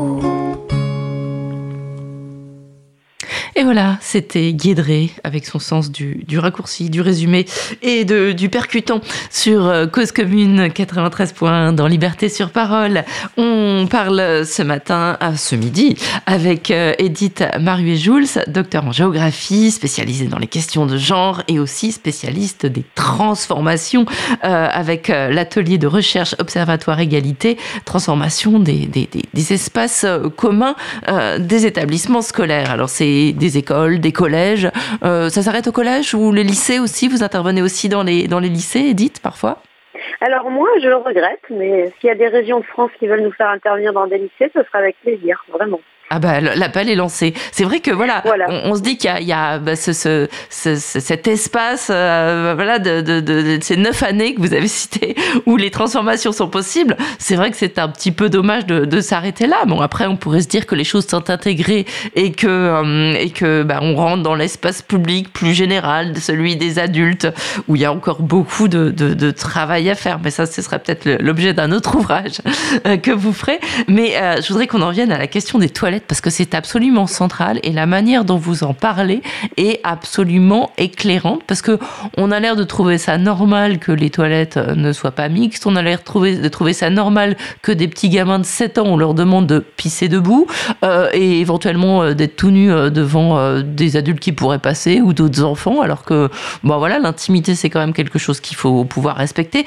Vous mettez le doigt sur plein plein de choses, le fait qu'il y ait des miroirs dans les toilettes des filles et pas dans les toilettes des garçons, que ce soit des espaces un peu loin de tout où il peut se passer des choses qui les rendent insécures. voilà, c'est tout ça que vous avez réfléchi aussi. Tout à fait, oui, tout à fait. Vous, vous l'expliquez très bien, en fait. Je vous cite. hein. oui, non, mais, mais vous l'avez, enfin, vous l'avez très bien perçu, et, c'est intéressant d'ailleurs que vous que vous l'ayez perçu comme ça directement, parce que c'est vrai que moi, depuis 15 ans que je travaille sur la question des écoles, euh, d'abord parce que les toilettes, si vous voulez, ça fait partie de la cour de récréation, en fait. Hein. Voilà, quand vous êtes sur le terrain, les enfants, ils vous parlent des toilettes. Mhm. Voilà. Bon, donc euh, donc euh, c'est un sujet, c'est un autre sujet pour moi euh, dans l'espace à restructurer. Hein, et à travers cette question des toilettes, on va pour moi tirer en fait tout cet argumentaire ou en tout cas toute la manière dont on produit un système égalitaire entre les filles et les garçons et dont on produit un système aussi qui qui met en scène euh, la question des violences. Donc euh, c'était très important pour moi de bien expliquer euh, ce qui se jouait et encore une fois cette catégorie fille-garçon comme si on la pensait naturelle qui va masquer finalement des catégories beaucoup plus pertinentes. Hein, et puis parce que c'est une réalité nationale. Moi, ça fait deux ans que je travaille sur un programme national qui s'appelle À nous les toilettes, qui est financé d'ailleurs par le privé, tiens à le dire, mhm. et qui m'a permis en fait de venu faire appel à mon expertise, au fait que je sois immergée dans les terrains pour poser cette question-là, qu'est-ce qui se passe aux toilettes C'est-à-dire comment on peut améliorer l'expérience d'aller aux toilettes pour euh, les enfants, qui est une question, encore une fois, hein, sur ces questions de production, vous voyez, ça vient du Moyen-Âge et tout, c'est quand même quelque chose qu'on ne résout pas de génération en génération. Mmh. Alors que ça soit nous ou vous, enfin, je sais pas, vous êtes plus jeune que moi, mais je ne sais pas, mais, ou, ou en tout cas, euh, voilà, depuis qu'on a l'école publique, j'allais dire mixte, euh, cette question d'aller aux toilettes, c'est un vrai problème. C'est aller dès l'élémentaire, jusqu'au lycée, même parfois dans les espaces, la chanson l'explique très bien, dans les espaces publics par exemple, hein, ou, euh, ou euh, dans, euh, les concerts ou n'importe où. C'est pourtant un besoin fondamental, et là encore, c'est aussi un droit. C'est un droit à la dignité, le droit à aller aux toilettes, c'est un droit extrêmement important hein, pour, pour une personne. et donc, souvent, on me dit, oui, mais justifiez-nous les toilettes mixtes. Mais moi, je pose la première question, c'est qu'est-ce qu'on a fait, qu'est-ce qu'on dit en tant qu'adulte qu'est-ce qu'on dit sociétalement quand à partir de 6 ans, les enfants qui sont en maternelle, hein, qui vont arriver à, l'élémentaire, on, dit aux filles, tu peux pas te mélanger avec les garçons euh, dans le bloc sanitaire, et on dit aux garçons, tu peux pas te mélanger avec les filles dans, le bloc sanitaire. Et on fait quelque chose, là, euh, de très important sur la question de la séparation des corps physiques et des corps sociaux. Et, euh, et sur la question des violences. Donc je trouvais que c'était très important de retraiter cette question-là et sous l'angle de l'approche égalitaire et de la mixité aux toilettes. Oui, euh, parce que ce qu'on dit clairement euh, en faisant ça, c'est on dit aux filles qu'elles sont des proies et que les garçons sont des agresseurs. Et chacun est censé se vivre comme ça, en fait. En tout cas, moi, j'interroge les adultes. C'est-à-dire, quel est l'autre message? Hmm. Alors, j'ai juste une question euh, législative, parce que, évidemment, j'avais lu votre livre et j'ai été voir une cour de récréation qui était en, pleine transformation, à la fois végétalisation et, bien sûr, question des usages. Sur les toilettes, rien n'avait été fait. Donc évidemment, j'ai posé la question et on m'a dit, j'ai dit, mais mixité, pourquoi? Enfin voilà, j'ai tenu un peu votre discours. Je me suis fait votre porte-parole et puis la porte-parole surtout du, bien commun, je pense. Et on m'a dit, mais ça, euh, la loi ne le permet pas. Est-ce que c'est vrai? Non. Bon, voilà, je, pense, voilà, c'est tout. Euh, voilà, mais je pense que c'est euh, que la loi ne le permette pas, c'est tellement ancré dans les pratiques qu'on a l'impression, pour le coup, que c'est la loi qui l'impose. Le fait d'avoir non pas des toilettes pour les grands et pour les petits, mais des toilettes pour les filles et pour les garçons, par exemple. Non, pas du tout. Et d'ailleurs, le département de la Gironde, avec lequel je travaille, construit 14 nouveaux collèges euh, en Gironde. C'est un, des plus, grands plans collèges hein, au niveau national, neuf dans lequel euh, les, euh, les blocs sont neutralisés sur cette question-là et euh, c'est à discrétion du chef d'établissement. donc, ou de la chef d'établissement, il y a encore beaucoup de chefs d'établissement, donc qui peut ou non faire des toilettes mixtes. D'ailleurs, euh, avec des blocs séparés petits-grands, puisque la vraie question c'est celle-là en fait, bah on ne va pas aux toilettes parce que, en fait, si vous voulez, le constat il est très simple, hein, c'est que 8 enfants sur 10 s'empêchent d'aller aux toilettes. Les enquêtes nationales qui ont été menées, la deuxième qui vient de sortir par Harris Interactive, là, donc euh, euh, c'est les, les, les, commanditaires avec lesquels je travaille, hein, Arctic et City, qui ont fait ce travail de commande de questionnaires. Moi, je les ai fait sur site des questionnaires sur chaque site, j'ai interrogé les enfants, genre est-ce que tu vas aux toilettes, combien de fois, voilà. Et donc on voit que 8 enfants sur 10 s'empêchent, donc ne, vont aux toilettes que quand ils ne peuvent plus se retenir. Filles comme garçons, hein, d'ailleurs, c'est ça qui est intéressant. Mais justement, c'est bien, c'est bien là qu'on voit que, euh, alors parce que ça a eu deux effets. Enfin, l'effet aussi des toilettes non mixtes, ça a été de dire j'ai pas de problème aux toilettes. Mhm. Oui. Bah oui. Je peux pas en avoir. Mhm. Alors qu'en fait, si, eh ben, justement, elles vous le disent très bien. 8 sur 10, ça veut dire qu'il y a des garçons et il y a des filles. Et on n'a pas, on n'a pas, on s'empêche pas d'aller aux toilettes parce qu'on va rencontrer l'autre sexe dans le bloc, puisqu'ils sont non mixtes. Alors ils s'empêchent pourquoi, en fait, les gamins? Alors, mais pour, euh, pour ce que vous avez dit, qu'on a traduit sur deux grandes notions, hein, qui sont euh, le respect de l'intimité et le fait de pouvoir briser l'impunité euh, dans, le, dans le bloc sanitaire. donc bien souvent, la raison qu'ils mettent en avant principalement, c'est que effectivement, ils ne sont pas l'impunité. D'ailleurs, que ça soit euh, dans le bloc sanitaire des filles, mais évidemment dans celui des garçons. C'est-à-dire que moi, la question des urinoirs, c'est pas moi qui l'ai inventé, c'est des garçons qui me disent, oui, madame, moi je veux pas qu'on me voit. Quoi. Mhm. on n'a quand même jamais pensé la pudeur des garçons. Et la pudeur, ça peut être aussi un âge. Quand on est petit, euh, être regardé par un grand, par exemple, c'est un vrai problème. Mais bien sûr. Mhm. Euh, mais oui, mais tellement bien sûr que, que ça, enfin, je veux dire, on a continué à construire des études de bâtiments scolaires et on continue probablement encore avec des urinoirs. Quoi. Et, des portes qui s'ouvrent de l'extérieur alors les portes, voilà, c'est on, regarde en dessus, on regarde en dessous.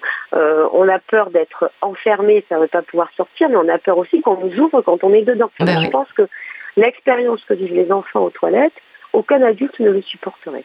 Mmh. D'accord? Voilà, donc euh, euh, et ce sont des enfants, ils sont petits, donc il faut régler ces questions-là. Et voyez d'ailleurs, ce que ça va entraîner, cette question de l'intimité, c'est-à-dire le fait de pouvoir être dans l'espace cabine où, euh, où, on ne vous voit pas, où vous avez ben, l'expérience voilà, d'aller aux toilettes euh, de manière protégée en fait, hein, euh, eh bien, en fait, c'est ce qui va permettre de briser l'impunité. Mhm. Parce que ce dont ils ont peur aussi, c'est d'être embêtés aux toilettes. Et d'ailleurs, c'est les études d'impact sur le harcèlement scolaire montrent que c'est un des premiers lieux de harcèlement, les toilettes. Hein. Absolument. Et c'est normal parce qu'en fait, ce qui crée un espace insécure, euh, d'ailleurs que ça soit un sentiment d'insécurité, on s'en fiche, ou bien sécurité réelle, euh, la peur d'eux, hein, c'est aussi empêchant que d'être agressé hein, sur l'espace, euh, c'est que on n'a pas garanti l'intimité, donc on peut pas projeter, on peut pas surveiller tout simplement le bloc. Mmh. On peut pas projeter le regard adulte, et donc ça, ça fait des espaces d'impunité. Ça fait des espaces où si vous faites mal, si vous faites une bêtise, vous n'allez pas être puni. Eh oui. Et c'est aussi du coup des espaces qui peuvent être investis par des groupes, euh, voilà, qui veulent comploter un peu à l'abri des regards, ou des filles parfois qui vont se réfugier euh, là euh, parce que bah, elles n'ont pas forcément toute la cour pour elles. Donc bah voilà, c'est un espace où qu'elles peuvent s'approprier. voilà, c'est ce que vous dites, c'est que vous, vous, préconisez une répartition des espaces avec des cabines d'une part, et puis aussi tout l'espace lavabo, lavage de mains qui serait plutôt euh, visible de l'extérieur ou à l'extérieur même, enfin voilà, euh, ouvert sur l'extérieur en tout cas, euh, ce qui ce qui aurait plein d'avantages, c'est-à-dire éviter par exemple les jeux d'eau, éviter le, fait que des, enfants stationnent dans cet espace-là, pas spécialement pour aller aux toilettes justement. en fait c'est assez simple, c'est juste bien réfléchi quoi. Oui, c'est bien réfléchi. Ça, ça, part, euh, ça, part de problématiques concrètes. Parce que si vous voulez, moi aussi, hein, j'ai entendu, euh, oui, euh, les toilettes, elles sont pas nettoyées, etc. Enfin, moi, je travaille avec des dames hein, tous les jours. Hein. Mhm. Je peux vous dire qu'elles nettoient les toilettes. Vous voyez, et, ce qu'elles ont eu à subir, ces femmes, dans leur métier, pendant le Covid, je pense que là aussi, personne n'a mesuré. C'est-à-dire? Comment ben Parce qu'elles ont, eu, elles ont eu une surcharge de travail, elles devaient faire attention à tout. Non, mais oui, mais absolument. Euh, à la cantine, c'était elles qui mettaient les couverts sur les plateaux parce que personne ne pouvait toucher. Elles ont été, elles ont, elles ont bossé, elles ont continué à travailler ces femmes-là. Elles ont été, euh, voilà, aussi euh, mises, face au virus hein, dans des populations scolaires et leur travail a été, mais chaque geste était réfléchi, madame, chaque geste. Mhm. Donc, moi, c'est avec elles que je travaille. Et les dames, elles nettoient. Et pourquoi c'est ça, les toilettes? Parce que les enfants jouent avec l'eau. Voilà. Et c'est quand même quelque chose d'assez simple, vous voyez? Euh, et ça, comment ça se fait que personne n'avait constaté? Parce que quand vous mouillez le sol avec vos chaussures, vous salissez de manière incessante. Alors j'ai aussi, oui, les enfants, ils tirent pas la chasse. Si, moi je fais, je vais voir, ils tirent la chasse. Par contre, ils n'ont pas de brosse pour nettoyer. Hmm. Donc à quel moment vous laissez propre quand vous ne pouvez pas nettoyer? C'est toutes ces choses. Les toilettes, il n'y a pas de poubelle, il n'y a pas de papier. Ou le papier est mouillé parce qu'on joue avec l'eau. voilà, c'est plein de choses. Parce que parce que c'est des trucs d'enfants. Ouais. D'accord Et d'ados. C'est bête, mais c'est comme ça aussi. À l'adolescence, le jeu, c'est quand même aussi euh, d'expérimenter ou de trouver les limites du monde adulte, donc euh, ou les vôtres. Hein. Donc, euh, si c'est un espace, donc il faut faut pas que ça soit possible, c'est-à-dire qu'il faut qu'on puisse projeter le regard adulte dans le bloc sanitaire. Et pour ça, il faut que les cabines soient fermées, parce que vous ne devez pas voir, c'est évidemment un enfant en train de faire pipi. D'accord? Et quand on a mis les urinoirs, euh, vous voyez, on ne s'est pas posé la question. Et, et, euh, et, du coup, on n'a plus projeté le regard adulte. On a aussi, euh, c'est aussi la, la, la, la, bah, la, cause commune, ou en tout cas la, la, la, la conséquence commune de, du fait que dans ce pays, bah, les architectes, ils ne construisaient pas les blocs sanitaires. Je veux dire, on s'en fiche des toilettes. Mais on s'en fiche pas des toilettes. C'est extrêmement important.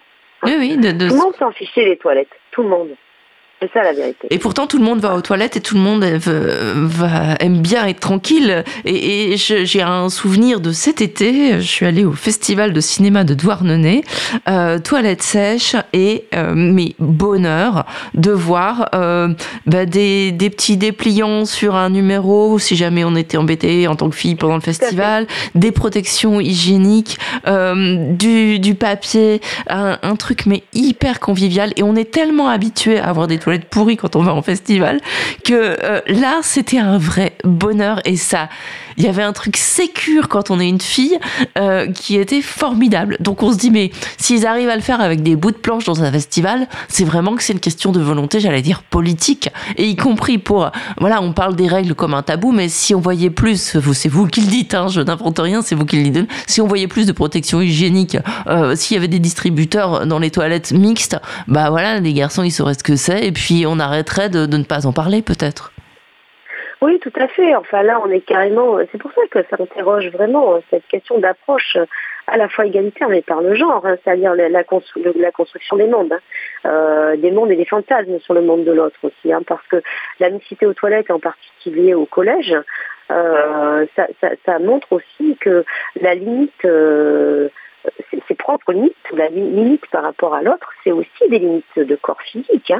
Euh, parce que qu'on a, ce qu'on dit pas non plus, c'est que s'il crée une relation violente aujourd'hui, c'est quand même l'absence de relation. Hein. Oui, voilà, c'est ça.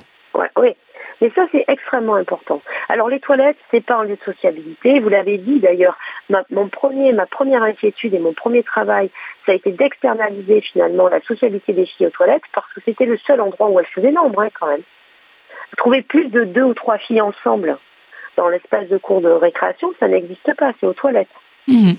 Donc euh, c'est aussi euh, euh, tout de suite, vous voyez, être dans, dans ma parole, il faut qu'elle soit confidentialisée. En fait, faire sujet pour les filles, c'est à la fois, vous l'avez dit, c'est arrêter des mobilités flu, fiantes, c'est-à-dire se dire, tiens, je suis au milieu, je suis en train de faire quelque chose et ça c'est moi, mais c'est aussi en faire nombre. Mmh. Parce que faire un rapport égalitaire dans la constitution d'une société entre des groupes sociaux, c'est aussi représenter physiquement son groupe social. Et ce sont des groupes physiques c'est des filles, plusieurs filles, 10 filles, 15 filles qui discutent. Voilà. Ça, c'est vraiment. Et donc, si elles le font à la vue de tous, c'est quand même un peu plus, un peu plus girl, power, quoi. mais bien sûr, parce qu'à l'intérieur, votre, votre parole, elle est confidentialisée, mais même chez vous, hein, même si vous avez 15, 15 copines dans votre appart. Hein. Mhm. À un moment donné, faire sujet sociétal, c'est faire sujet dehors. Ouais. Donc, il euh, n'y a pas à confidentialiser. Et donc, sur ces questions, en fait, de nature, pour y revenir, de biologie, enfin quand même, ça c'est quand même le truc le plus prégnant que les filles ont leurs règles, non? Bah oui. eh ben oui, mais comment ça fait que pour le coup, le truc, le plus qu'on sait que c'est sûr que c'est ça, vous voyez, que c'est naturel, et qu'il y a une distinction des corps euh, physiques, sur cette question-là, on la traite pas. Et eh oui, on la traite à quel Moment... Non, mais à quel moment, enfin, on la traite pas. Euh, euh, Qui c'est qui pense que, enfin, tout le monde sait comment ça, ça, ça se passe, avoir ces règles en collège. C'est pas on vous appelle le matin en vous disant bonjour à 14h, vous aurez vos règles. Eh oui, c'est la eh surprise. Donc... Mais non, mais ça veut dire qu'il faut qu'il y ait des distributeurs. À quel moment on leur met encore une charge mentale là-dessus? Et les garçons, mais comme la question des toilettes. Voilà, c'est quoi la conclusion de ces expérimentations-là? C'est que c'est dans la tête des adultes. Et quand on dit c'est dans la tête des adultes, ça veut dire qu'on produit une société comme celle-là, non mmh. adulte. Les enfants, ils s'en ils ils s'en émancipent, mais très vite en fait. Et les garçons, parce que ce sont des êtres humains comme les autres, ils peuvent tout à fait comprendre que c'est inadmissible que leurs leur camarades de classe, aient à gérer cette question de euh, j'ai pas de tampon, j'ai pas de serviette, j'ai rien pour les jeter. Non, en fait, c'est pas sale d'avoir ces règles. D'accord? C'est normal, c'est naturel. Voilà, et ça se règle très facilement là aussi. C'est du bon sens. Donc on s'y met toutes et tous, et c'est bon. Enfin, voilà, c'est euh, fait. Et d'ailleurs, dans la chanson, c'est hyper intéressant. Et, c'est aussi la remarque qu'ont eu les féministes, elles ont eu bien raison quand euh, il y a eu cette question des préservatifs gratuits. Enfin, moi, je viens d'une génération SIDA. Hein. Il y a jamais un distributeur de préservatifs gratuits, masculin, hein, pour, la question, euh, voilà, qui est... Euh, euh, et donc là, les préservatifs gratuits en pharmacie, c'est vrai que ça pose aussi quand même la question des protections hygiéniques pour les filles et pour les femmes. C'est quand, même une vraie question. moi, je, je, je pense que, voilà, c'est encore une fois un droit fondamental. Absolument. Et, gratuit, ça éviterait euh, la fameuse taxe rose avec, euh, bah voilà, c'est quand même un coût, hein, euh, un surcoût pour les, pour les femmes et, notamment pour les, pour les très jeunes femmes. C'est voilà, toute, ça devrait être une question d'égalité aussi que ce soit distribué gratuitement. Ça, ça, se fait dans certains collèges, mais pas encore partout, hélas. Donc on comprend qu'il y a encore du boulot. Hein. Ben oui, mais il y a aussi des solutions. Hein. Hum, hum. Mais et, alors, évidemment, là, si on arrivait à faire ce que vous préconisez dans toutes les écoles, ce serait absolument formidable. Ça ferait des, jeunes citoyens, euh, sans doute, euh, qui, euh, qui, qui, imprimeraient ça dans leur, dans leur vie future. Mais en attendant, si on élargit la répartition de, l'espace de manière voilà, genrée dans l'ensemble des espaces publics, bah, on se trouve confronté exactement au même problème, à l'autocensure des femmes euh, je sais que j'ai le droit d'aller me promener à 4 heures du matin euh, euh, dans mon quartier, mais je le fais pas. donc voilà, c'est qu'est-ce qu'il faudrait pour que ça change dans des espaces publics? On peut parler des cages d'escalier de certains immeubles, on peut parler de, plein de, plein d'espaces publics ou en tout cas communs qui en fait sont appropriés par le genre masculin ou par le genre fort gros bras qui se la pète et pas par ceux qui sont euh, euh, soit des filles, euh, soit des gens qui sont considérés ou vus comme plus faibles. est-ce qu'il y a des politiques publiques? Est-ce que sur le modèle de ce que vous préconisez pour les cours d'école, est-ce qu'on pourrait inventer des, politiques publiques qui amèneraient à plus de, partage des espaces? Oui, j'en suis persuadée parce que en réalité, c'est le même processus. Hmm. C'est exactement les mêmes questions qui se posent à nous. la possibilité de faire groupe, par exemple, de trouver aussi des sujets à l'espace public, c'est-à-dire ce dont on a besoin et ce dont on a envie. Parce qu'encore une fois, l'erreur, ça serait de penser que ce que portent les femmes euh, en tant que les femmes euh, à l'espace public, elles ont souvent un statut. Ce euh, sont des mères, des assistantes maternelles, ce sont des aidantes. Elles ont encore aussi une quotidienneté de leur vie. C'est ça la réalité d'une vie euh, de femme aussi en France. C'est les charges domestiques, les charges, les charges liées aux enfants, l'articulation des temps sociaux qui est complexe, les petites mobilités. Enfin, il y a plein de questions prégnantes qu'elles portent, mais qui ne sont pas entendues et qui ne sont pas portées par l'architecture de la mmh. Euh, et, donc, ça, c'est encore une fois comme les cours de récréation. Est-ce que je peux passer au milieu? Qu'est-ce que je peux faire? Est-ce que j'ai de la souplesse dans l'aménagement? Il y a des questions très simples aussi de la temporalité de l'espace. Hein, euh, quand c'est le matin, l'après-midi, entre autour des écoles. Moi, tout, j'ai travaillé très très longtemps sur la question. Enfin, je travaille en Corse. Euh, la possibilité de faire corps social de faire groupe des femmes autour des écoles, mais pas dans l'école. Hein. Mhm. Quand elles amènent, quand elles, quand elles ramènent, elles traînent, elles poussent, elles sont pas seules, elles portent les sujets. Les femmes, elles portent les sujets du handicap, les sujets des enfants. Hein. Quand on me dit qu'il n'y a pas d'enfants en ville, mais c'est parce qu'il n'y a pas de femmes, en fait. Mhm. Voilà. Et donc quand on quand on passe à travers leur prisme à elles, qu'est-ce que tu veux, qu'est-ce que tu attends, comment ça se passe pour toi tous les jours, en fait, dans l'occupation, dans des tas de solutions des tas de solutions et qui n'ont pas jamais été envisagées à l'espace public. Et encore une fois, il n'y a pas de neutralité dans l'aménagement. La démonstration qu'on fait sur la question euh, de l'espace de, foot, c'est le même sur la question des city stades, des skateparks et des boulots de rôle autrefois, quoi. En Mhm. fait, en fait, il y a une erreur. On se dit, mais non, mais j'aménage pour tout le monde, mais non, en fait, non. Et c'est ça qu'il faut qu'on fasse comme démarche ensemble. C'est qu'il n'y a pas de neutralité. Et c'est le pire que tout dans cette histoire-là. C'est-à-dire, si vous êtes, si vous êtes neutre, ou si vous vous dites, tiens, il suffit que je discrimine pas. J'ai fait quelque chose, mais, dans- mais c'est pour tout le monde. Bah, jamais vous résolvez la question égalitaire. Parce que la question égalitaire, c'est une démarche proactive. C'est une démarche dans laquelle on déconstruit quelque chose. Donc on teste, on expérimente. Et ça interroge aussi la question qu'on m'avait posée tout à l'heure du changement. hein. C'est une vraie... Et on ne change pas un petit peu dans ces questions-là. Oui. On change beaucoup. C'est radical en fait. Oui, oui, vous Ça, posez C'est vous. Vous, vous, vous interrogez aussi sur la répartition de, de, de l'impôt, hein, de la- de la- de- l'argent sûr. public en fait.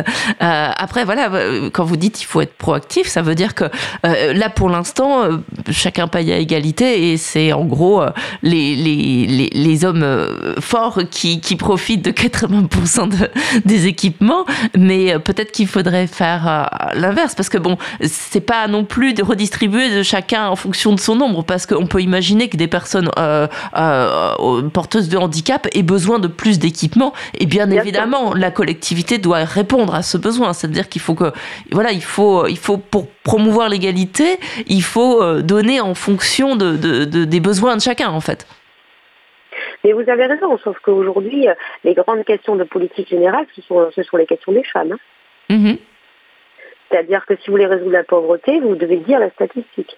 Ouais. C'est les femmes qui sont pauvres. Et oui, absolument mais et c'est elles qui vivent Oui, seules oui, avec mais- les enfants c'est les mères surtout Voilà, la- voilà. Et la question, mais oui, mais c'est la question de la monoparentalité, c'est les femmes qui sont monoparentes.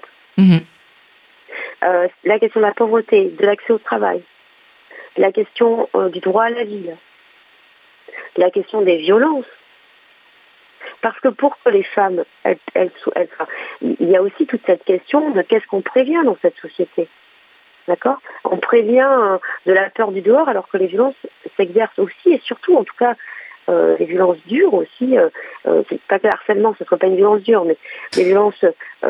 Celles qui tuent, c'est majoritairement à l'intérieur du foyer ou c'est des, violences intrafamiliales en tout cas.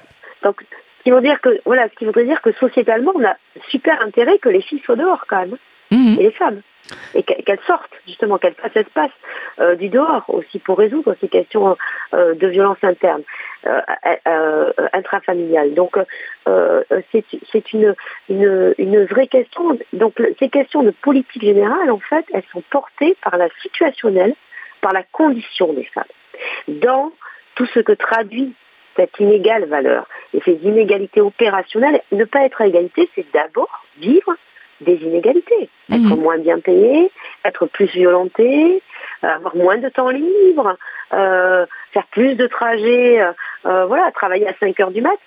On l'a dit, c'est question aussi d'inégale conditionnalité des métiers. C'est-à-dire que quand même cette société, elle doit se poser si faire égalité, c'est seulement et uniquement que les femmes soient sur des secteurs d'hommes. Ben oui, peut-être que- que l'inverse oui. serait pas mal non plus. Non, mais est-ce que faire égalité, c'est pas que prendre soin, soigner, éduquer, qui sont les métiers dits de femmes, et autant de valeur Mhm. Ben oui, Que- surtout, euh, voilà, c'est en tout cas, c'est des, des- des- on recommence à reconnaître l'utilité sociale de ces, de ces métiers, mais en tout cas, elle n'est pas valorisée monétairement. Non, mais c'est ça le problème des inégalités salariales aussi. hein. Mhm. C'est l'inégale valeur des métiers de, dits de- des femmes. Mais c'est aussi qu'ils ne sont pas portés socialement. C'est-à-dire que, par exemple, à de maternelle, il n'y a pas de métier. Si vous Mhm. voulez, vous pouvez faire un CAP petite enfance, mais euh, y a pas, rien ne le construit. Vous voyez, dans, dans sociétalement, il n'y a pas de syndicat. Donc, si vous ne le construisez pas, vous n'avez pas de syndicat, vous n'avez pas de défense. C'est à ça qu'elles sont confrontées, les femmes. D'accord? Les femmes, elles sont dedans. Parce que les hommes, ça nettoie, mais ça nettoie dehors. Vous voyez, sur la question de l'espace public, c'est la visibilité aussi. C'est les noms, les noms de rue. Mais c'est aussi prévenir des violences. Et pour prévenir des violences, pour arrêter les violences, il faut arrêter les agresseurs. C'est comme mon truc d'impunité. Mhm. C'est-à-dire qu'il faut qu'à l'espace public, on comprenne bien que c'est pas possible en fait. Voilà. Soit par des messages, parce qu'encore une fois, les femmes, elles décorent, elles font jamais sujet, parce que ce qu'elles vivent, c'est pas important, d'accord C'est pas, c'est des problèmes, des problématiques personnelles, d'accord Elles ont qu'à se débrouiller avec ça. Eh oui. Bah, et oui, oui, ben, voilà, on a qu'à se débrouiller avec nos poussettes, nos trucs, nos bidules, nos machins, vous voyez. Voilà. Et là, on n'a encore pas parlé des femmes en tant que femmes, en tant qu'être humain, femmes de l'espace, hein, ni mère ni bazar. Mhm. Ça aussi, c'est important à interroger. Et sur la question de la redistribution de l'impôt, il faut redire quand même que la redistribution de l'impôt, ça n'est pas euh, on me redonne ce que je donne. Hein. La redistribution de l'impôt en France, de l'argent public, il sert à ce que les personnes qui sont les plus éloignées du droit commun, d'un droit fondamentalement humain, puissent y accéder. Et oui. D'accord? C'est ce que vous racontez avec la question du handicap. Tout à fait. Et c'est n'est pas ceux qui le demandent le plus fort qui ont forcément accès au financement de leurs désirs par l'argent public. Mais pourtant. voilà, c'est-à-dire que c'est la question, elle est là. Elle est le droit à l'éducation, et encore une fois, pour les femmes, c'est la question au droit à la vie, au droit au loisir, parce que c'est vrai partout, hein, dans la répartition de l'argent public dans le monde sportif, c'est une catastrophe pour les femmes. Eh oui. Eh oui. Donc euh, quand on commence à se poser ces questions-là, et encore, on n'a pas dit qu'en plus on voulait résoudre des inégalités structurelles. Donc ça, c'est même pas le fait qu'elles soient 50-50, ce qui serait déjà un minimum. C'est que parfois, elles constituent plus de 70 ou 80 de la question sociale qui est posée à une société. Mhm. Donc voilà, c'est ça qui est important, je pense, à comprendre, c'est que derrière, en ne traitant pas ça, on ne traite pas fondamentalement des questions de pauvreté, euh, des questions de solidarité, euh, des questions de, de, de, résilience aussi euh, écologique, hein, parce que ce sont aussi elles qui portent parfois la question du vivre ensemble, la question de faire à manger, la question des déchets, etc. C'est elles qui le portent. Et on peut encore voir des espaces de concertation sur ces questions-là où il n'y a pas de femmes. Mhm. Oui, bah c'est ça aussi, c'est-à-dire que les, cabinets ministériels sont très masculins. Alors je dis pas que les, femmes qui arrivent au pouvoir ne sont pas parfois euh, happées dans une vision euh, masculiniste en fait hein, des, choses, puisque puisque bah, voilà, elles sont en minorité, elles ont peut-être dû s'assimiler pour pour arriver au pouvoir. Donc c'est vraiment euh, la question de faire nombre aussi dans les dans les lieux de décision, dans les lieux de construction des politiques publiques et même des bâtiments publics d'ailleurs. Oui, c'est en tout cas c'est faire sujet. C'est encore une chose différente.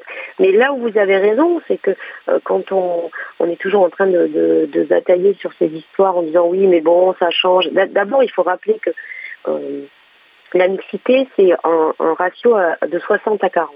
Hein, C'est-à-dire 6-4. Pour, vous avez 10 personnes, il y en a 6 d'un sexe et 4 d'un autre, ou, ou d'une question mmh. qui peut être posée en termes de discrimination. Et c'est extrêmement important parce que c'est ce qui permet de renverser un rapport de force. Parce qu'encore une fois, quand vous êtes une et que vous représentez ce corps social, que ce soit, soit au moins symboliquement pour les autres, en fait, vous n'avez pas, et contre 10, c'est pas vrai votre parole. Et il y a aussi tous les processus d'infériorisation, d'inégale valeur de la parole des femmes, hein, même en tant qu'experte.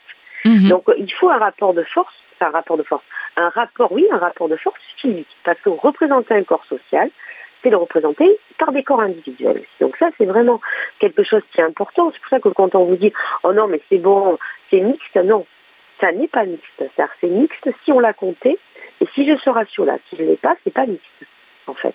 Hein. Euh, donc ça, c'est parce que souvent on entend ça aussi. Non, mais c'est bon, ils jouent tous ensemble. Il y a des filles qui jouent au foot. J'en ai deux pour 15, ça marche pas. Eh oui. Voilà.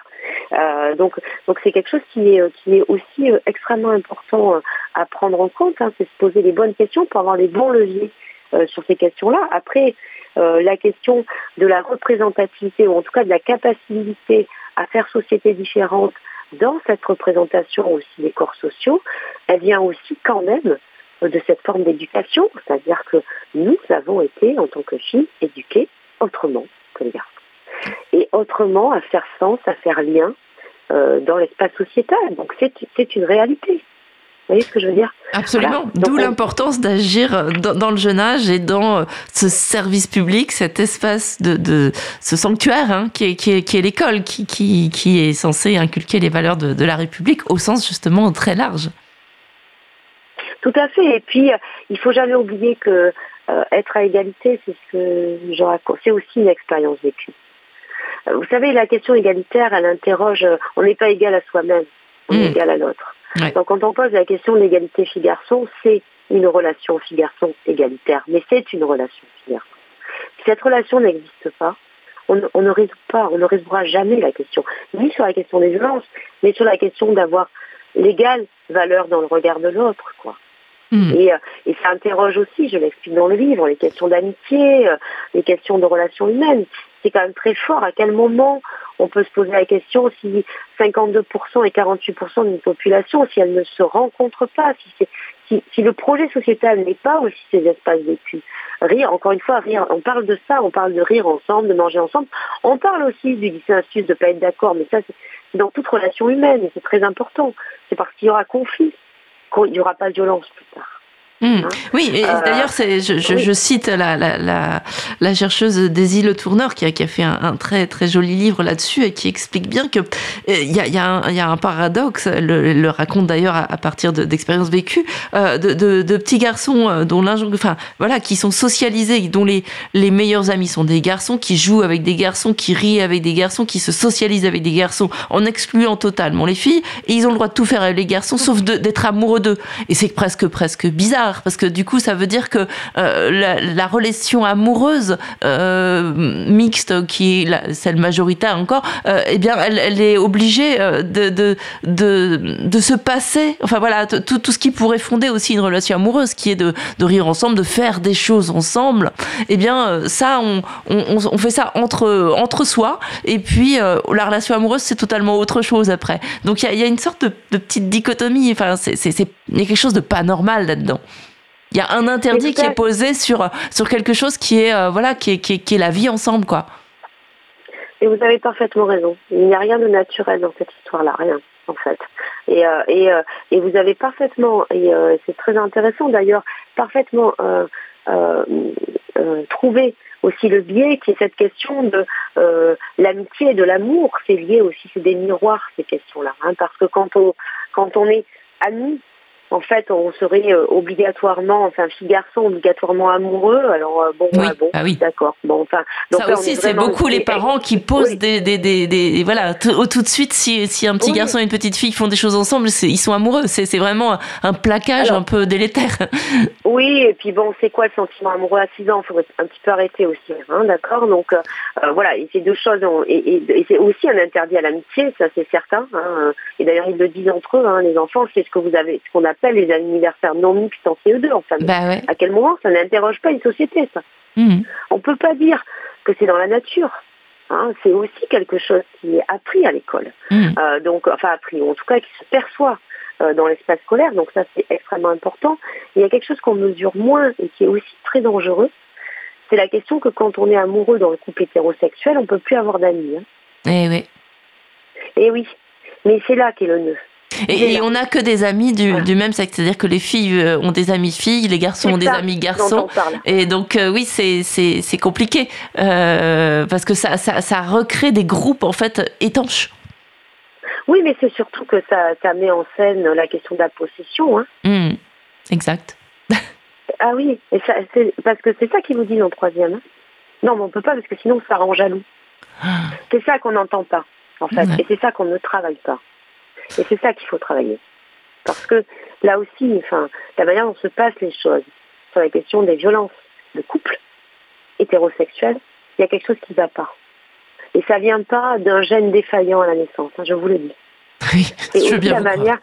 Oui, oui, non, mais parce que faut aussi penser que dans la notion de partage, si on revient sur notre cours de récréation, donc partager avec qui on joue et à quoi on joue, il y a effectivement euh, des espaces de négociation qui se mettent en jeu. J'ai le droit, tu as le droit, comment on va faire avec ça Moi, je leur dis aux enfants, il faut que vous trouviez des solutions, arrangez-vous.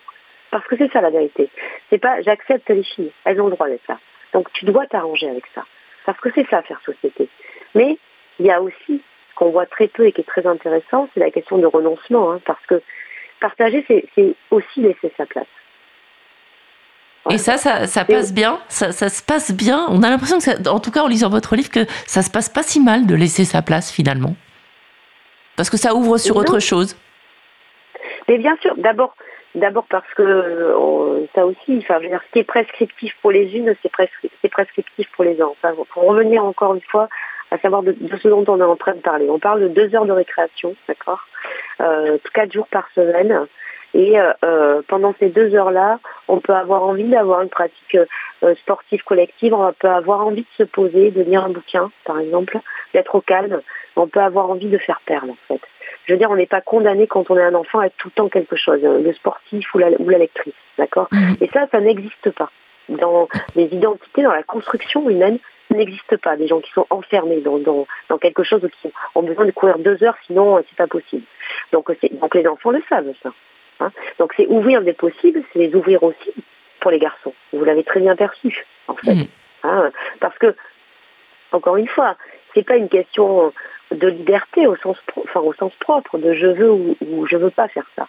Et je me l'interdis aussi pour les garçons, d'accord? D'aller jouer avec les filles, de passer du temps. À quel moment? On peut penser qu'une société humaine, il y aurait la moitié de l'humanité qui n'aurait pas envie de discuter avec l'autre Ça n'existe pas. Et puis il y a des fratries, il y a des frères et des sœurs, il y a, la vraie vie, c'est pas celle-là en fait. Hein. Donc euh, euh, c'est aussi rendre possible ça pour pour pour les garçons euh, et des garçons ou les autres garçons de trouver sa place. Hmm. Voilà. En tout cas, c'est un beau travail que vous faites. On espère qu'il, voilà, on, espérait en entendre parler plus. On espérait que toutes les écoles fassent appel à vous euh, ou à d'autres. J'imagine qu'il y, a aussi euh, d'autres experts comme vous qui, qui travaillez dans ce sens-là. Que c'est quelque chose qui commence à, se répandre un peu. Est-ce que vous savez si euh, la, la, robe a fait des petits ou si ça, ça a essaimé un petit peu?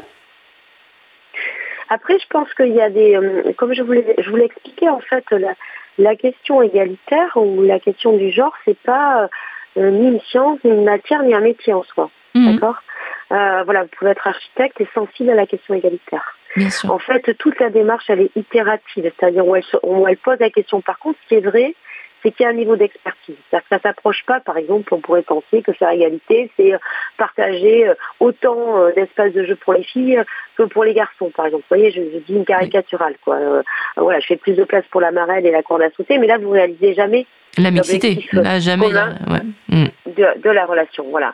et donc, c'est des stratégies. C'est des stratégies en termes d'aménagement. On l'a dit, ne pas prescrire, mais si vous mettez rien, ben, bah, c'est toujours ceux qui sont les plus dominants qui vont prendre la place. Donc, il y a des stratégies d'ambiance de cours, il y a la manière de construire le bâti scolaire, on l'a dit pour les toilettes, etc. Donc ça fait appel à des compétences, mais qui regardent ça, qui regardent et surtout qui se sont construites aussi euh, intellectuellement sur cette question-là. Oui, et puis qui, qui, se construisent en dialogue, parce que on a beau faire de beaux espaces, euh, si euh, il y a, voilà, le, le, le, stéréotype, il existe dans la société. Donc euh, même s'il y a des espaces pour ceci, pour cela, euh, des espaces de mixité, à un moment, s'il n'y a pas de réflexion avec ceux qui, qui avec les usagers, bah, les usagers, ils, ils recréeront leurs usages 80% et 10% de, de, dans n'importe quel espace. Il faut que l'important, c'est aussi, je pense, tout le travail de, dialogue, de prise de conscience avec les usagers.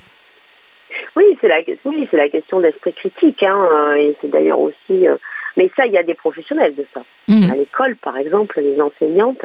Euh, c'est pour ça que les débats, les débats qu'on a aujourd'hui sur à quoi sert l'école, ils sont très importants. Hein. Mmh. D'accord? Parce que la question qu'on se pose, c'est que moi, je vois un miroir sociétal, en fait. Hein, les enfants, ils produisent aussi. Bah parce que nous, à l'espace public, on n'est quand même pas au top top sur la relation femme Donc, euh, on peut pas dire que les enfants ne le voient pas. Mais oui. Donc euh, oui, non, mais enfin, je, je pense. Même dans la famille, même dans les maisons, hein, parfois, il faut quand même aussi se le dire. Hein. Non, mais voilà, mais on l'a dit, on a dit aussi que c'était des violences, donc forcément, il y a quelque chose, mais enfin, l'école, dans notre pays en tout cas, et, et, et, et aussi parce que c'est une école laïque, hein, c'est très important aussi ça. Nous, on a un cadre particulier en France, question de la République et l'école laïque, et puis euh, la, question de pourquoi on a créé l'école. Enfin, pourquoi on a créé, en tout cas, à quoi sert l'école L'école, elle sert aussi à avoir euh, euh, un discours alternatif. Elle sert aussi à, poser des principes sociétaux de, vie en commun. Hein. Mm. C'est notamment ce qu'on appelle la socialisation secondaire en sociologie, hein, qui est l'émancipation aussi du cadre familial. Hein. Donc quand on dit travailler sur l'égalité filles-garçons à l'école, c'est pas possible, on n'est pas neutre, etc., ça ne marche pas. D'accord? Et c'est ça qu'il faut se redire. Bien sûr, ils apprennent à lire, à écrire. Mais on peut apprendre à lire, à écrire en interrogeant les propos de la dictée. Hein. Mais oui. Oui, mais, mais oui. Qu'est-ce qu'on donne à lire? Quels sont les manuels scolaires, la représentation, l'équilibre aussi des femmes qui font sujet scientifique, historique Qu'est-ce qu'on raconte à l'école? D'ailleurs, c'est une question que vous avez posée dans votre exemple pratique, puisqu'à un moment, vous dites, bah, euh, tiens, euh, là, on a mis des livres, mais il faudrait peut-être voir un peu ce qu'on donne à lire. Vous le dites aussi, ça, vous, avez, vous avez cheminé là-dessus, et puis vous avez vu que parfois, bah, voilà, on donnait des livres, mais il fallait aussi voir travailler peut-être avec une bibliothèque pour voir quel livre on donne. Mais tout à fait. Et qu'est-ce qu'on fait de cette question-là? Donc de la question, parce que la question des stéréotypes en soi, c'est une question plutôt philosophique. Hein. Encore une fois, c'est très compliqué. Euh, la manière dont, aujourd'hui on environne aussi la construction identitaire propre, mais qui est plus souple d'ailleurs que ça. Hmm. c'est ça qui est compliqué, c'est-à-dire que les enfants, heureusement, ils ne sont pas normés à ce point-là. C'est plutôt leur expérience finalement sociale qui est normée. Ben oui, oui. Mais ceux qui sont eux au fond d'eux, c'est pas ça. Ça, vous l'avez très bien fait ressortir, en tout cas, dans vos travaux. Et c'est ça qui, en fait, c'est voilà, on, se dit, il y a beaucoup de boulot encore, mais un boulot énorme, et c'est presque une montagne. Mais en même temps, de voir la réaction des enfants et ce qu'on peut obtenir, en fait, euh, comme, euh, comme progrès euh, en termes de mixité, notamment, en assez peu de temps, c'est quand même, bah, ça, ça, ça, voilà, ça, ça augure de, de, de peut-être de choses un petit peu meilleures. Ben, j'espère en tout cas. Et puis voilà, en tout cas, euh, moi, enfin, on n'a pas d'autre choix. Vous êtes là toujours? Oui. oui, bien sûr. Ah, on n'a pas d'autre choix que de faire confiance à la relation, hein, vous savez. Certes. voilà. Non, mais c'est ce qui nous permettra, voilà, de, de, aussi de, de, questionner vraiment cette, euh, cette, cette, possibilité de faire société, de faire peuple ensemble, femmes et hommes. Hein. C'est la relation euh, donc à chaque fois qu'il y a absence de relation, on, conçoit finalement cette ségrégation des espaces, et c'est vrai aussi pour les toilettes. Qu'on construit une société dans laquelle on dit aux filles, vous devez avoir peur des garçons, à 6 ans, et vous dites aux garçons, vous êtes des potentiels agresseurs pour les filles, vous créez une société qui ne résoudra pas sa relation. C'est sûr et certain. Donc euh, c'est ce qui est important aussi, je pense, à, concevoir ensemble. Et puis après, ben, l'expérience de la relation, c'est une expérience euh, humaine très riche qui fait que ça va affaiblir les stéréotypes.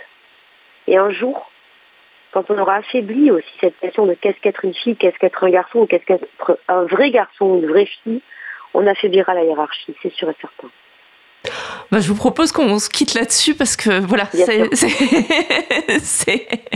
c'est exactement ce qu'on a, ce, ce, dont, ce à quoi on, aspire et ce qui est aussi notre intérêt collectif, je pense. Et surtout, un grand, grand merci à Edith euh, Maru, Jules. Ah oui, je rebafouille en fin d'émission. Je rappelle que vous êtes docteur en géographie spécialisé dans les questions de genre et je conseille à tout le monde faire jeu égal, un petit livre absolument euh, passionnant à la fois sur le plan théorique que sur le plan de l'exemple pratique que vous nous donnez et qui est extrêmement parlant, comme vous l'avez été euh, ce matin. On comprend tout. Penser les espaces à l'école pour inclure tous les enfants, qu'on ait des enfants ou pas, qu'on soit en âge scolaire ou pas, c'est intéressant pour nous tous parce que bah, voilà toute la, l'organisation de la société euh, peut en dépendre. C'est aux éditions Double Ponctuation et c'est paru en 2022. Vous avez d'autres projets éditoriaux? Euh, non, je continue à travailler. Moi, il me faut beaucoup de terrain pour, euh, pour me sentir légitime pour écrire. Donc, euh, en tout cas, je voulais vous remercier pour cette, euh, cet échange. C'était fabuleux, pour cette belle tribune et pour avoir aussi sérieusement pris en compte ce, travail et ce livre, et à toutes les personnes qui, qui m'ont écouté aussi. eh bien, merci, merci beaucoup à vous. Excellente journée et j'espère à bientôt. Avec plaisir. Bonne fête. Au revoir. Merci.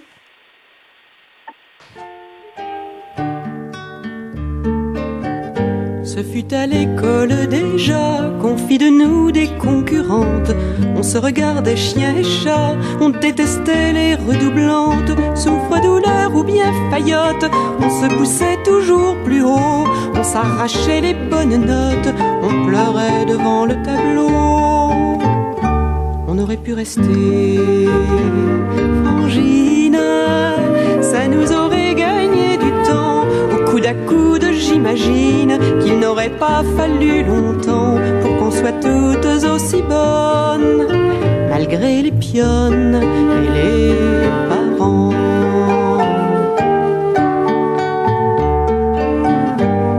En face des garçons, commença la grande offensive.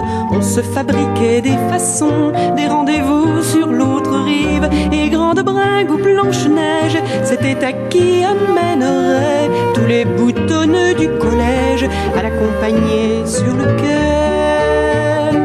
On aurait pu rester frangine, ça nous aurait. Bras dessus dessous, j'imagine qu'on aurait de ces débutants avant que la vie les assomme, puis faire des hommes par des enfants. Plus tard, c'est la beauté qu'on nous érigea en barrière. On se retrouvait insulté si on n'était pas la première. Nos amitiés faisaient sourire, fallait nous crêper le chignon. Et tout ce qu'on pouvait se dire n'était que fadaise ou chiffon. On aurait pu rester frangine, ça nous aurait gagné sur l'épaule, j'imagine qu'on aurait pu, se regardant, voir qu'on était toutes assez belles. Et même celles qui ont pas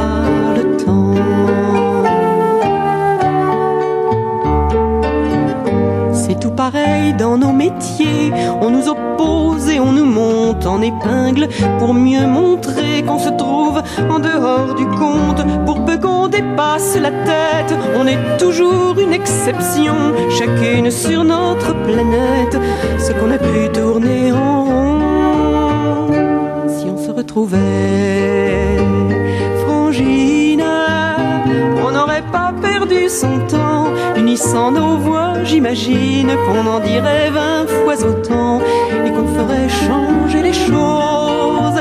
Et je suppose aussi les gens et qu'on ferait changer les choses. Allez, on ose, il est grand temps.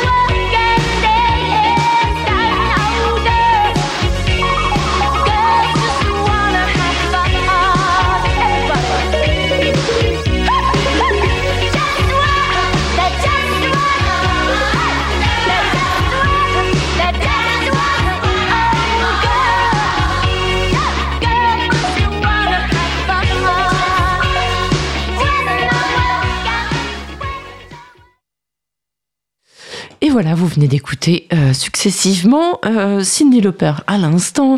Et avant, c'était bien sûr la formidable Anne Sylvestre avec Frangine. Voilà, Liberté sur parole se termine pour aujourd'hui. On se retrouve, euh, alors peut-être pas la semaine prochaine, mais celle d'après. Parce que voilà, on va fêter Noël tranquillement, on va prendre un petit peu de vacances. Et on se retrouvera donc euh, tout début janvier pour une nouvelle émission euh, dont je connais même le thème, mais je vous le dirai pas. Voilà. Par contre, ce que je vais vous dire, c'est que vous allez retrouver Jérôme de Sorel tout de suite dans quelques instants, quelques minutes pour Rayon Libre. Excellente fête à tous et à l'année prochaine.